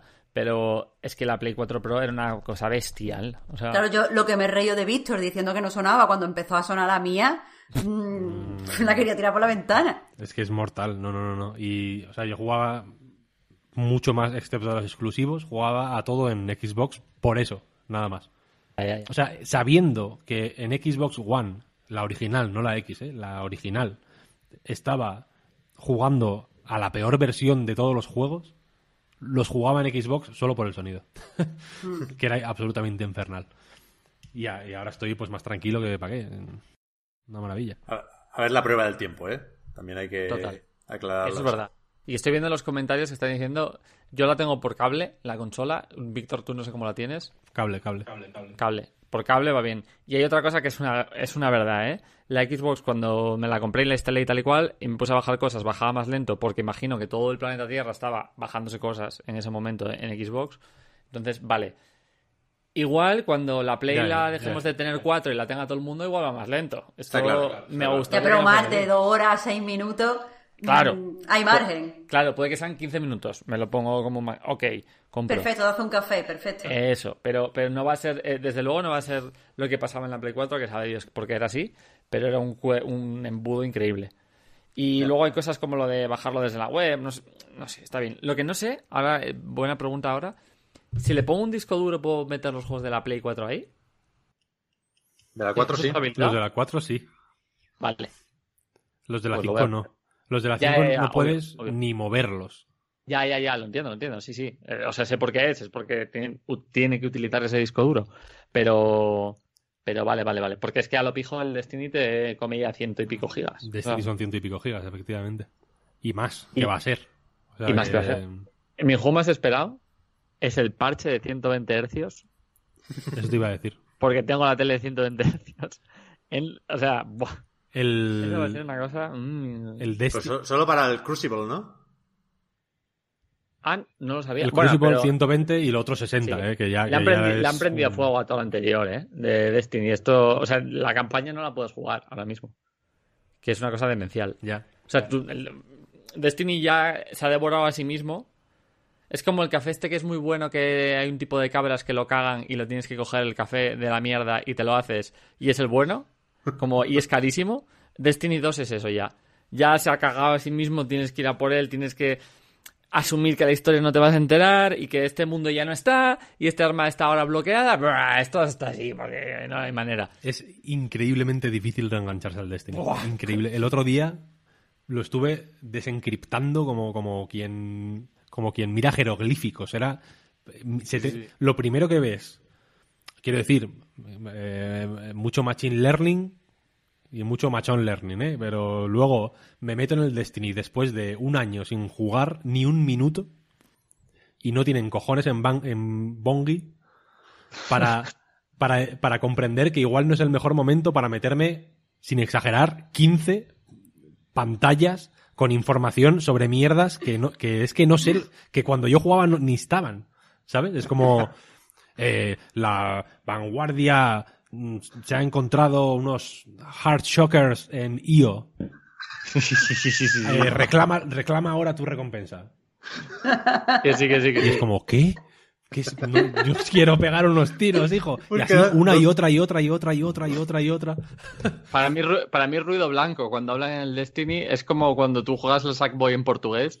Como, No, pero que es muy Yo loco. con que me digas dónde tengo que ir, ya... Que es muy loco que la. Que joder. Yo os conozco a varios que jugáis mucho a Destiny 2, me da un poco de envidia porque tenéis una relación muy intensa.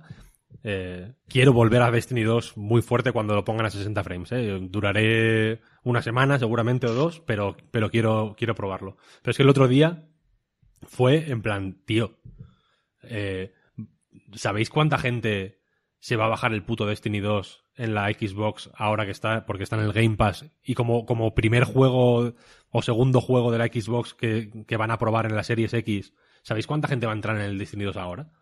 Y les vais a recibir con, con Ya, ya. esta mm, ristra de, de mensajes absolutamente incomprensibles para, para, para la gente que, que juega al Destiny, ¿no? Imagínate para la gente que no. Uf, es como, Ya, ya, Dios, ya. qué bestia, Que tío. Quedan dos expansiones, ¿eh? Y quedan- del 3. Sí, sí, sí. ya, ya, ya.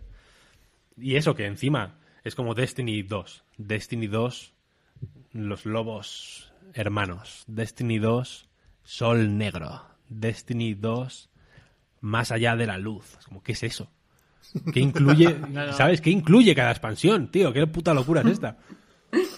Como que para ¿Sabéis que- lo, pa lo, pa el buen ojo que tienen en, en Bungie con todo, en realidad, porque el juego luego es, una, es un Un es una espectáculo, vaya. pisonadora, es increíble. Eh, se me hace extremadamente confuso, o sea, me agobia. Cuando me- en el Game Pass tenías que bajarte el Destiny 2, no tenía que salir ninguna expansión. Como no me hables de expansiones, tío. Si no sé ni, ni, ni cómo es el original, ¿sabes? Pues es free to play, tío. La gracia del Game Pass es que está el Beyond Light. Lo demás es gratis. Efecti- está todo, pero la cosa es que te, te, mm, aparecen iconos de, de- de cada expansión, ¿sabes? Como qué Ya, me tengo ya, que bajar, cuál es, qué es lo correcto, cuál es la puerta de entrada correcta de Destiny 2, ¿sabes? Ya, ya. Yo imagino que, veremos, que, que harán algo con eso vaya, porque porque es un momento de lujo Darle para juego a todo y empezar con el 3 de 0. Ya te lo digo yo que va a ser así. Es lo que están Esto es como en la última peli de Sorkin, eh, la del juicio de no sé qué, no sé cuánto. eh, resulta. de Chicago. Exactamente. Pues resulta que hay una frase que dice un personaje, todo el típico peli de Sorkin donde todos los personajes hablan como son muy listos todos y tal, y al parecer hace un chiste que el cabrón ya había escrito en otra peli hace mil años, la misma. En- no, en la casa de este de la Casa Blanca. Es como no del O sea, queso. pero hay, hay muchas veces las, sor- las sorquinadas que se repiten varias veces a lo largo de la película. El tío se copia su- a sí mismo los diálogos y los chistes. Te refiere al diálogo del huevo en concreto, ¿no? Eh, eso, eso, eso. Pues creo que el Destiny de repente ya está en un jaleo en sí mismo que va a haber una misión que es la campaña, sin querer. La van a copiar en plan de, coño, si, es, si esto está así, exactamente hecho. igual hecho. Sí, sí, sí, sí. Está a, a punto de, esta- de que hagas lo mismo otra vez. o una que no misión se que sea cuenta. destruye el juego y que se le des un botón y se y se destruya y empieza ya- y empiece ya uno nuevo de cero la nueva raid Eh, Vale. no sé al- algún tema Pep es que Marta dice que no ha jugado pero Marta se ha pasado el Miles Morales ya Marta tiene más experiencia con la Play 5 y- que yo No, no, no, no, no. Yo he probado, y ya se puede decir, el, el modo que está inspirado en el Spider-Verse. ah vale vale El modo bueno. Que, pero eso es cuando ya terminas la historia que se desbloquea. O sea que. La Que no. cuestión es, eh, ¿tenéis alguna duda que queráis ver resuelta de primera mano y que pueda ser crucial? Yo Como no, por visto ejemplo, ¿cuál es la posición de PlayStation 5 en el conflicto Israel-Palestina? He visto que alguien preguntaba, no sé si era Alex, creo que sí, por la cruceta. Que a mí me sorprendió del mando de Series X que no- la cruceta no es para tanto, ¿no? O sea, yo no había probado la del Elite, o no la tenía en mente, sí probé el Elite, de hecho. Pero me parece demasiado clicky la cruceta de Series X. Hace mucho ruido, pero funciona como, un- como Dios, ¿eh? se nota mucho. ¿Sí? En el Tetris... Me falta un Street Fighter, ¿eh? O sea, solo Sí. lo usa por los menús. Eh, la cruceta de Play 5. Pues tiene, eh, tiene como un poquito más de elevación, por así decirlo, como los botones. Y usa este rollo así como cristal. Y la verdad es que me gusta, me gusta más. Es, es prácticamente idéntica a la de Play 4, la verdad.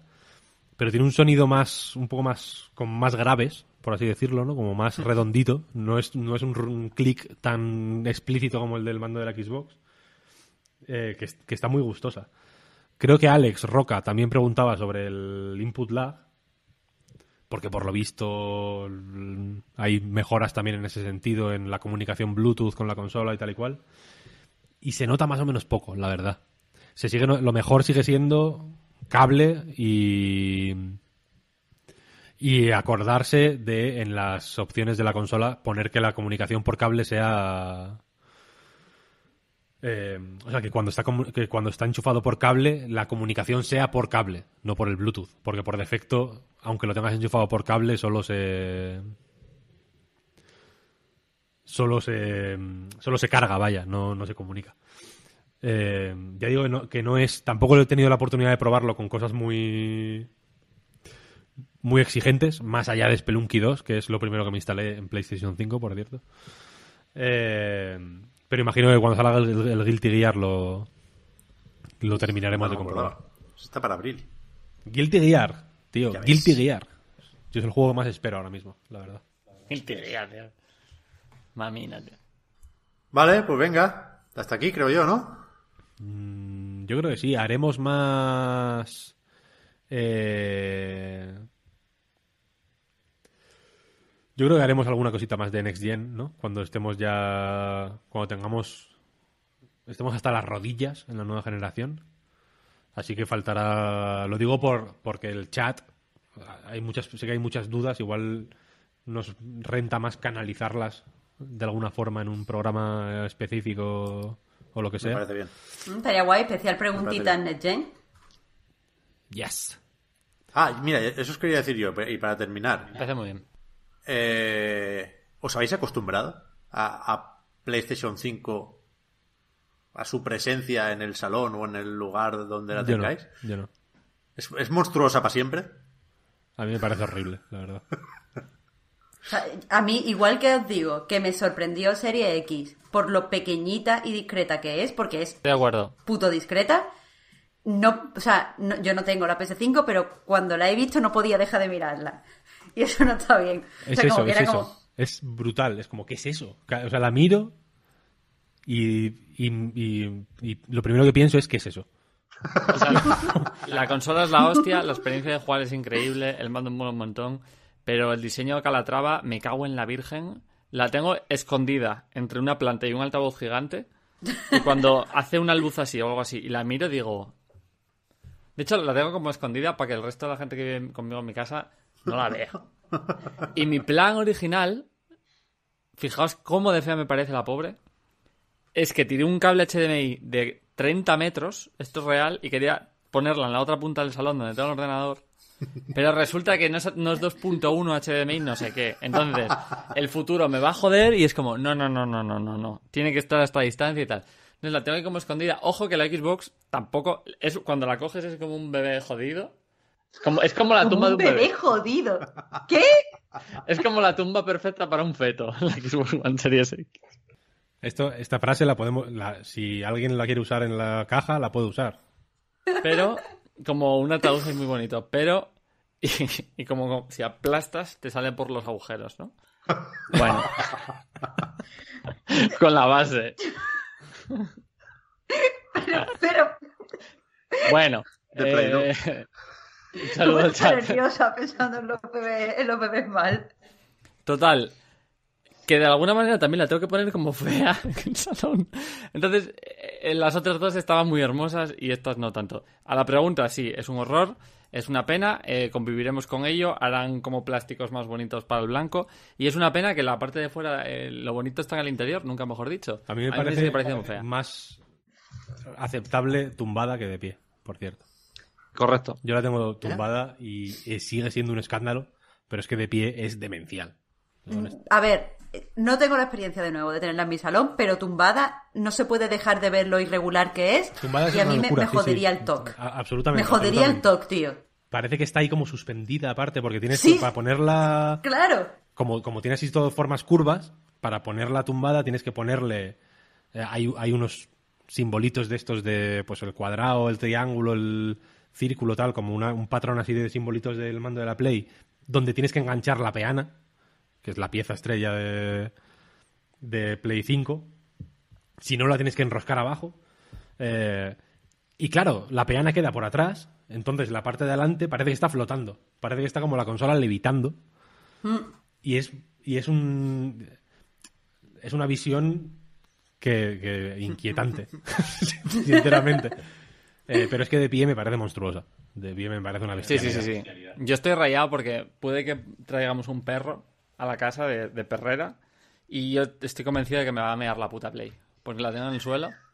Me la va a mear porque va a pensar, esto es un, esto es nada, es un poste o algo así. O le va a dar miedo, una de dos, o, o me la va a mear.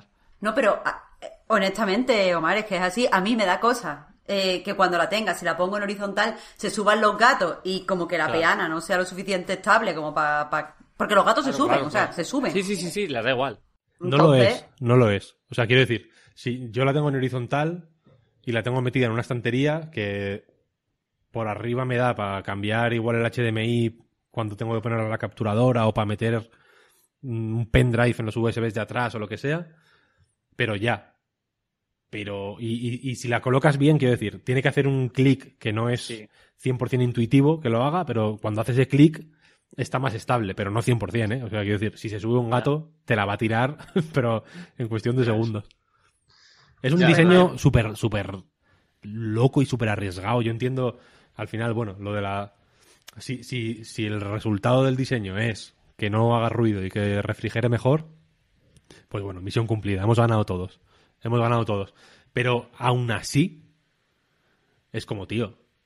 O sea, me parece más, me parece mucho más lógico el razonamiento de Xbox, quiero decir, de vamos a hacer un diseño también pensado en la refrigeración, porque al final los dos están muy pensados para, Para meter- beneficiar para el meter movimiento de aire y tal, o para meter un feto en llegado el caso si, si te apetece.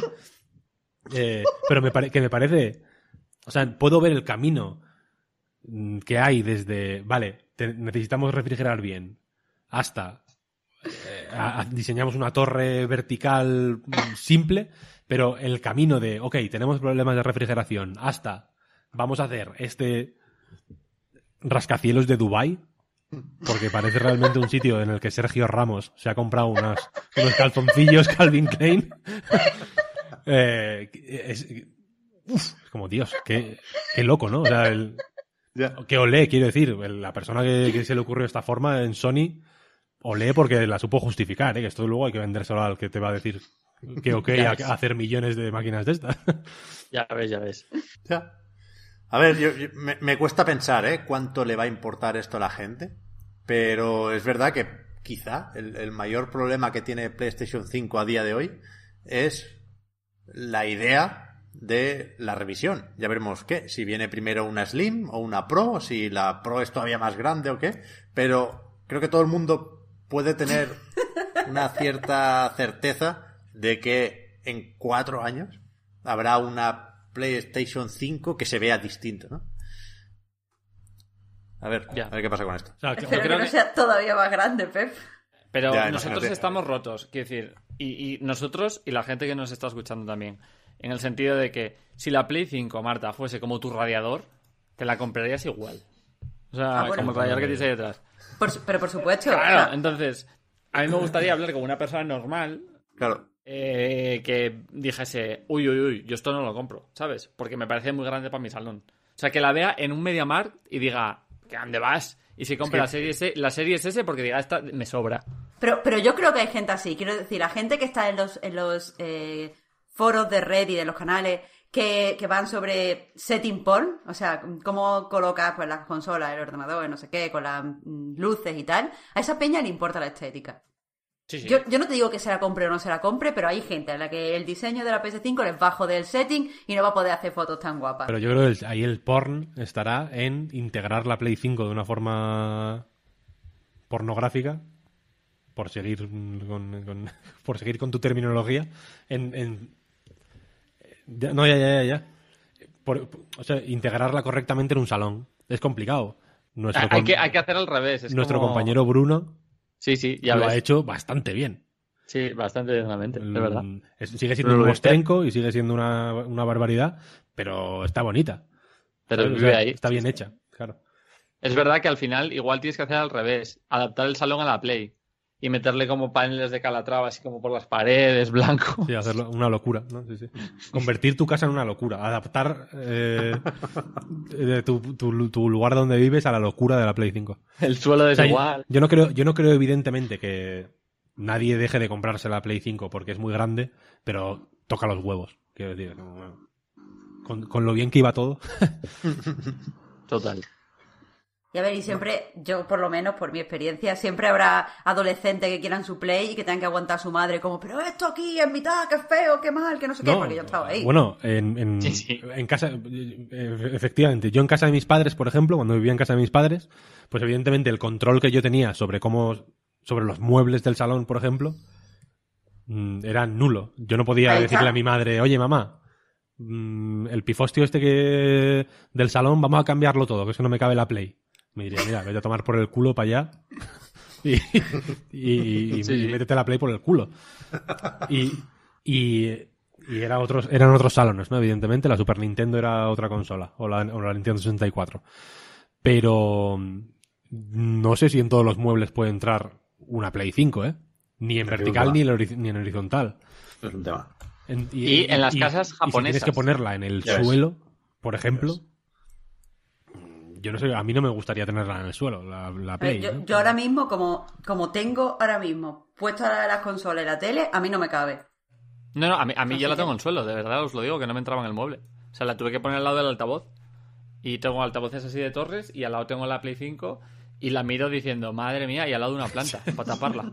Sí, no, no, o sea, que La plantilla. es, es grande, ya digo, no es un problema que que me haga decir a nadie en plan, oye, oye, cancela la reserva, tío, porque va a ser, es un, dra- es un desastre, ¿no?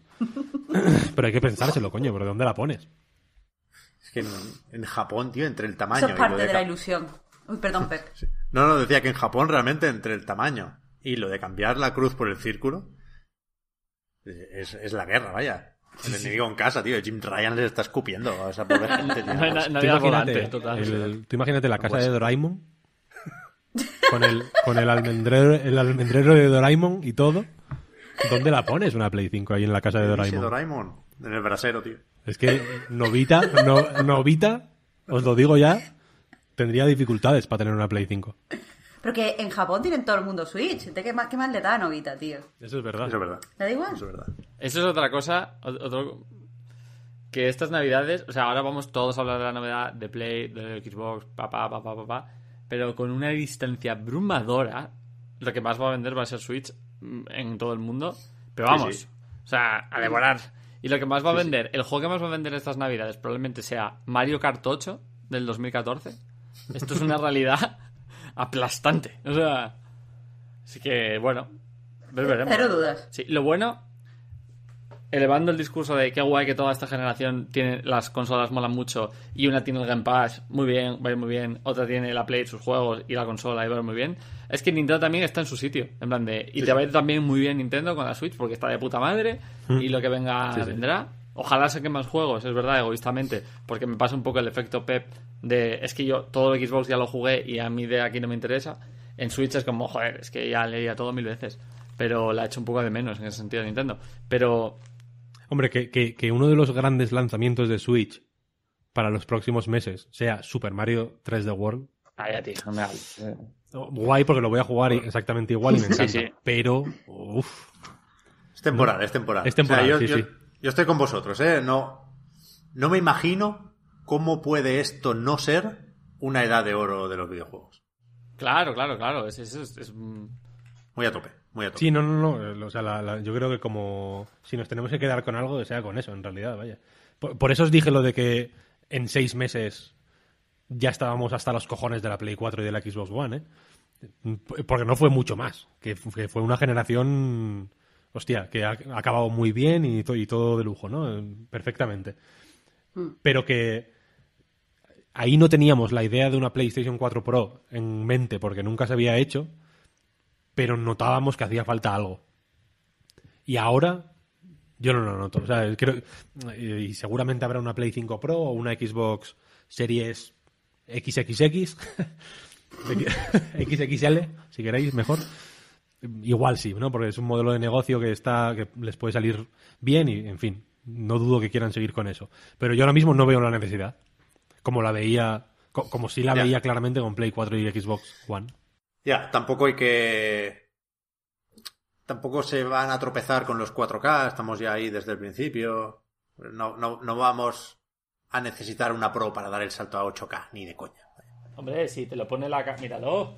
Sí, hombre, pero para aquí ver. la caja. Que no va películas. tampoco, ¿eh? Sabes que no se puede poner a 8K. Ya, o sea. eh, Mentira total. Es como. Wow, amigos. Vale. ok. Y sea, la- lo no- peor es que a mi hermano se la cuelas con esto. Es como 8K, tengo que comprar una tele 8K. Y yo, David, por favor, te lo pido, ¿eh? No gastes dinero en una tele 8K. que- Pero, o sea, no, no que los juegos no vayan a 8K nativos, que por supuestísimo que no, sino que no hay, tú vas a opciones, enchufas una tele 8K, vas a opciones, en el menú no hay salida a esa resolución. No, ex- no Eh, existe. ya. No va. Eso sí. Pero, La van a tener que poner. Le vemos otra vez el discurso. Si tengo un amigo que estaba ayer con él, que es productor en Netflix y tal, y no graban a 8K. O sea, porque no les piden. O sea, ni siquiera lo que se va a emitir en 2022 tiene interés en 8K. Ya. El, el estándar no es ese. Es como. uf, queda tanto para llegar ahí que se han vuelto locos poniendo eso. sí, o sea, lo de, lo de, lo de poner 8K es mm, en plan, hostia, qué locura. Porque, porque lleva confusiones. Lo hablábamos con el Sí. Rocky hace poco, vaya. Si la peña. Si pone 4K 120 frames y se. Y, y se y habrá quien interprete que eso significa que todos los juegos van a ir a 4K 120 frames por segundo. eh, imagínate ya el 8K, ¿no? Una locura. Pero vaya, que, la- que por resumir, que aparte es que ya es tarde, yo tengo responsabilidades familiares, tengo laborales y de otro, y de otro estilo. Eh, que es un inicio de generación bestial, muchísimo más mm, prometedor que el anterior, Sí, sí. sólido por to- en todos los frentes. Hacía mucho tiempo que no tenía apenas quejas sobre dos piezas de hardware tan ambiciosas que se lanzan el, prácticamente el mismo día. Y que las quejas son, pues bueno, o circunstanciales o, o en fin, o al final, o, o subjetivas o cosas con las que puedo convivir sin ningún tipo de problema. En plan, la consola es fea o he tenido que borrar, eh, ¿sabes? El, el- el Bloodborne para meter el NBA 2K21. Son cosas tan, ya digo, secundarias y, y tontas que estoy en una nube, la verdad. No sé si es la falta de sueño o, o, o una combinación de la falta de sueño y que las dos consolas son bastante la hostia, que estoy, pues bien, Bueno. contento, contento. Y, y si ya pecamos estos días de nueva generación, pecamos de olvidarnos de Nintendo, eh, también con el PC, ¿eh? mi última intervención, que sea para acordarme de los amigos peceros, que también están a tope con las nuevas gráficas de Nvidia, de AMD, con los nuevos procesadores, incluso con los nuevos Mac, que yo creo que lo del M1 va a ser una buena plataforma de juegos. Pero bueno, es que es la hostia. Muy bien, muy bien. Todo, todos contentos. Sí, sí. Vale, voy con lo del Patreon ya. Nos Sí, vamos. sí, sí, dispara, Vamos, saco. dispara. Shoot, shoot. Esto del podcast Reload, igual que a nightgames.com, es un proyecto que se mantiene gracias a vuestras generosas aportaciones. Patreon.com barra a para más información. Lamentándolo mucho, hoy no tenemos tiempo para prórroga, pero os compensaremos a los patrons como buenamente podamos. Y nos vemos ya no, creo que nos vamos a escuchar la semana que viene, en el próximo programa, y mantenemos ahora ese ritmo, esa intención de querer hacer un, un podcast en directo en Twitch al mes, más o menos. Así que ya os iremos contando. Son muy Muchísimas gracias a todos. Sí, sí, sí. Muchas gracias a todos por el apoyo, gracias por seguirnos y ayudarnos a mejorar también desde fuera de Patreon. Y gracias a Marta, Víctor y a Omar por haber estado aquí. A ti, Pep. A ti, Pep. Hasta la próxima. Chao, chao. Chao, Hasta luego. Hasta luego. Gente. Chao, chao.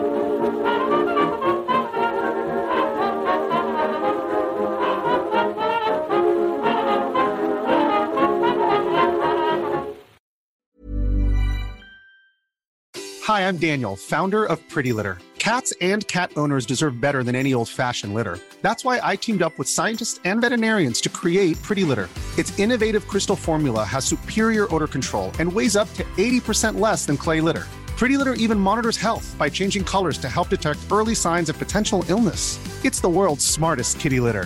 Go to prettylitter.com and use code ACAST for 20% off your first order and a free cat toy. Terms and conditions apply. See site for details.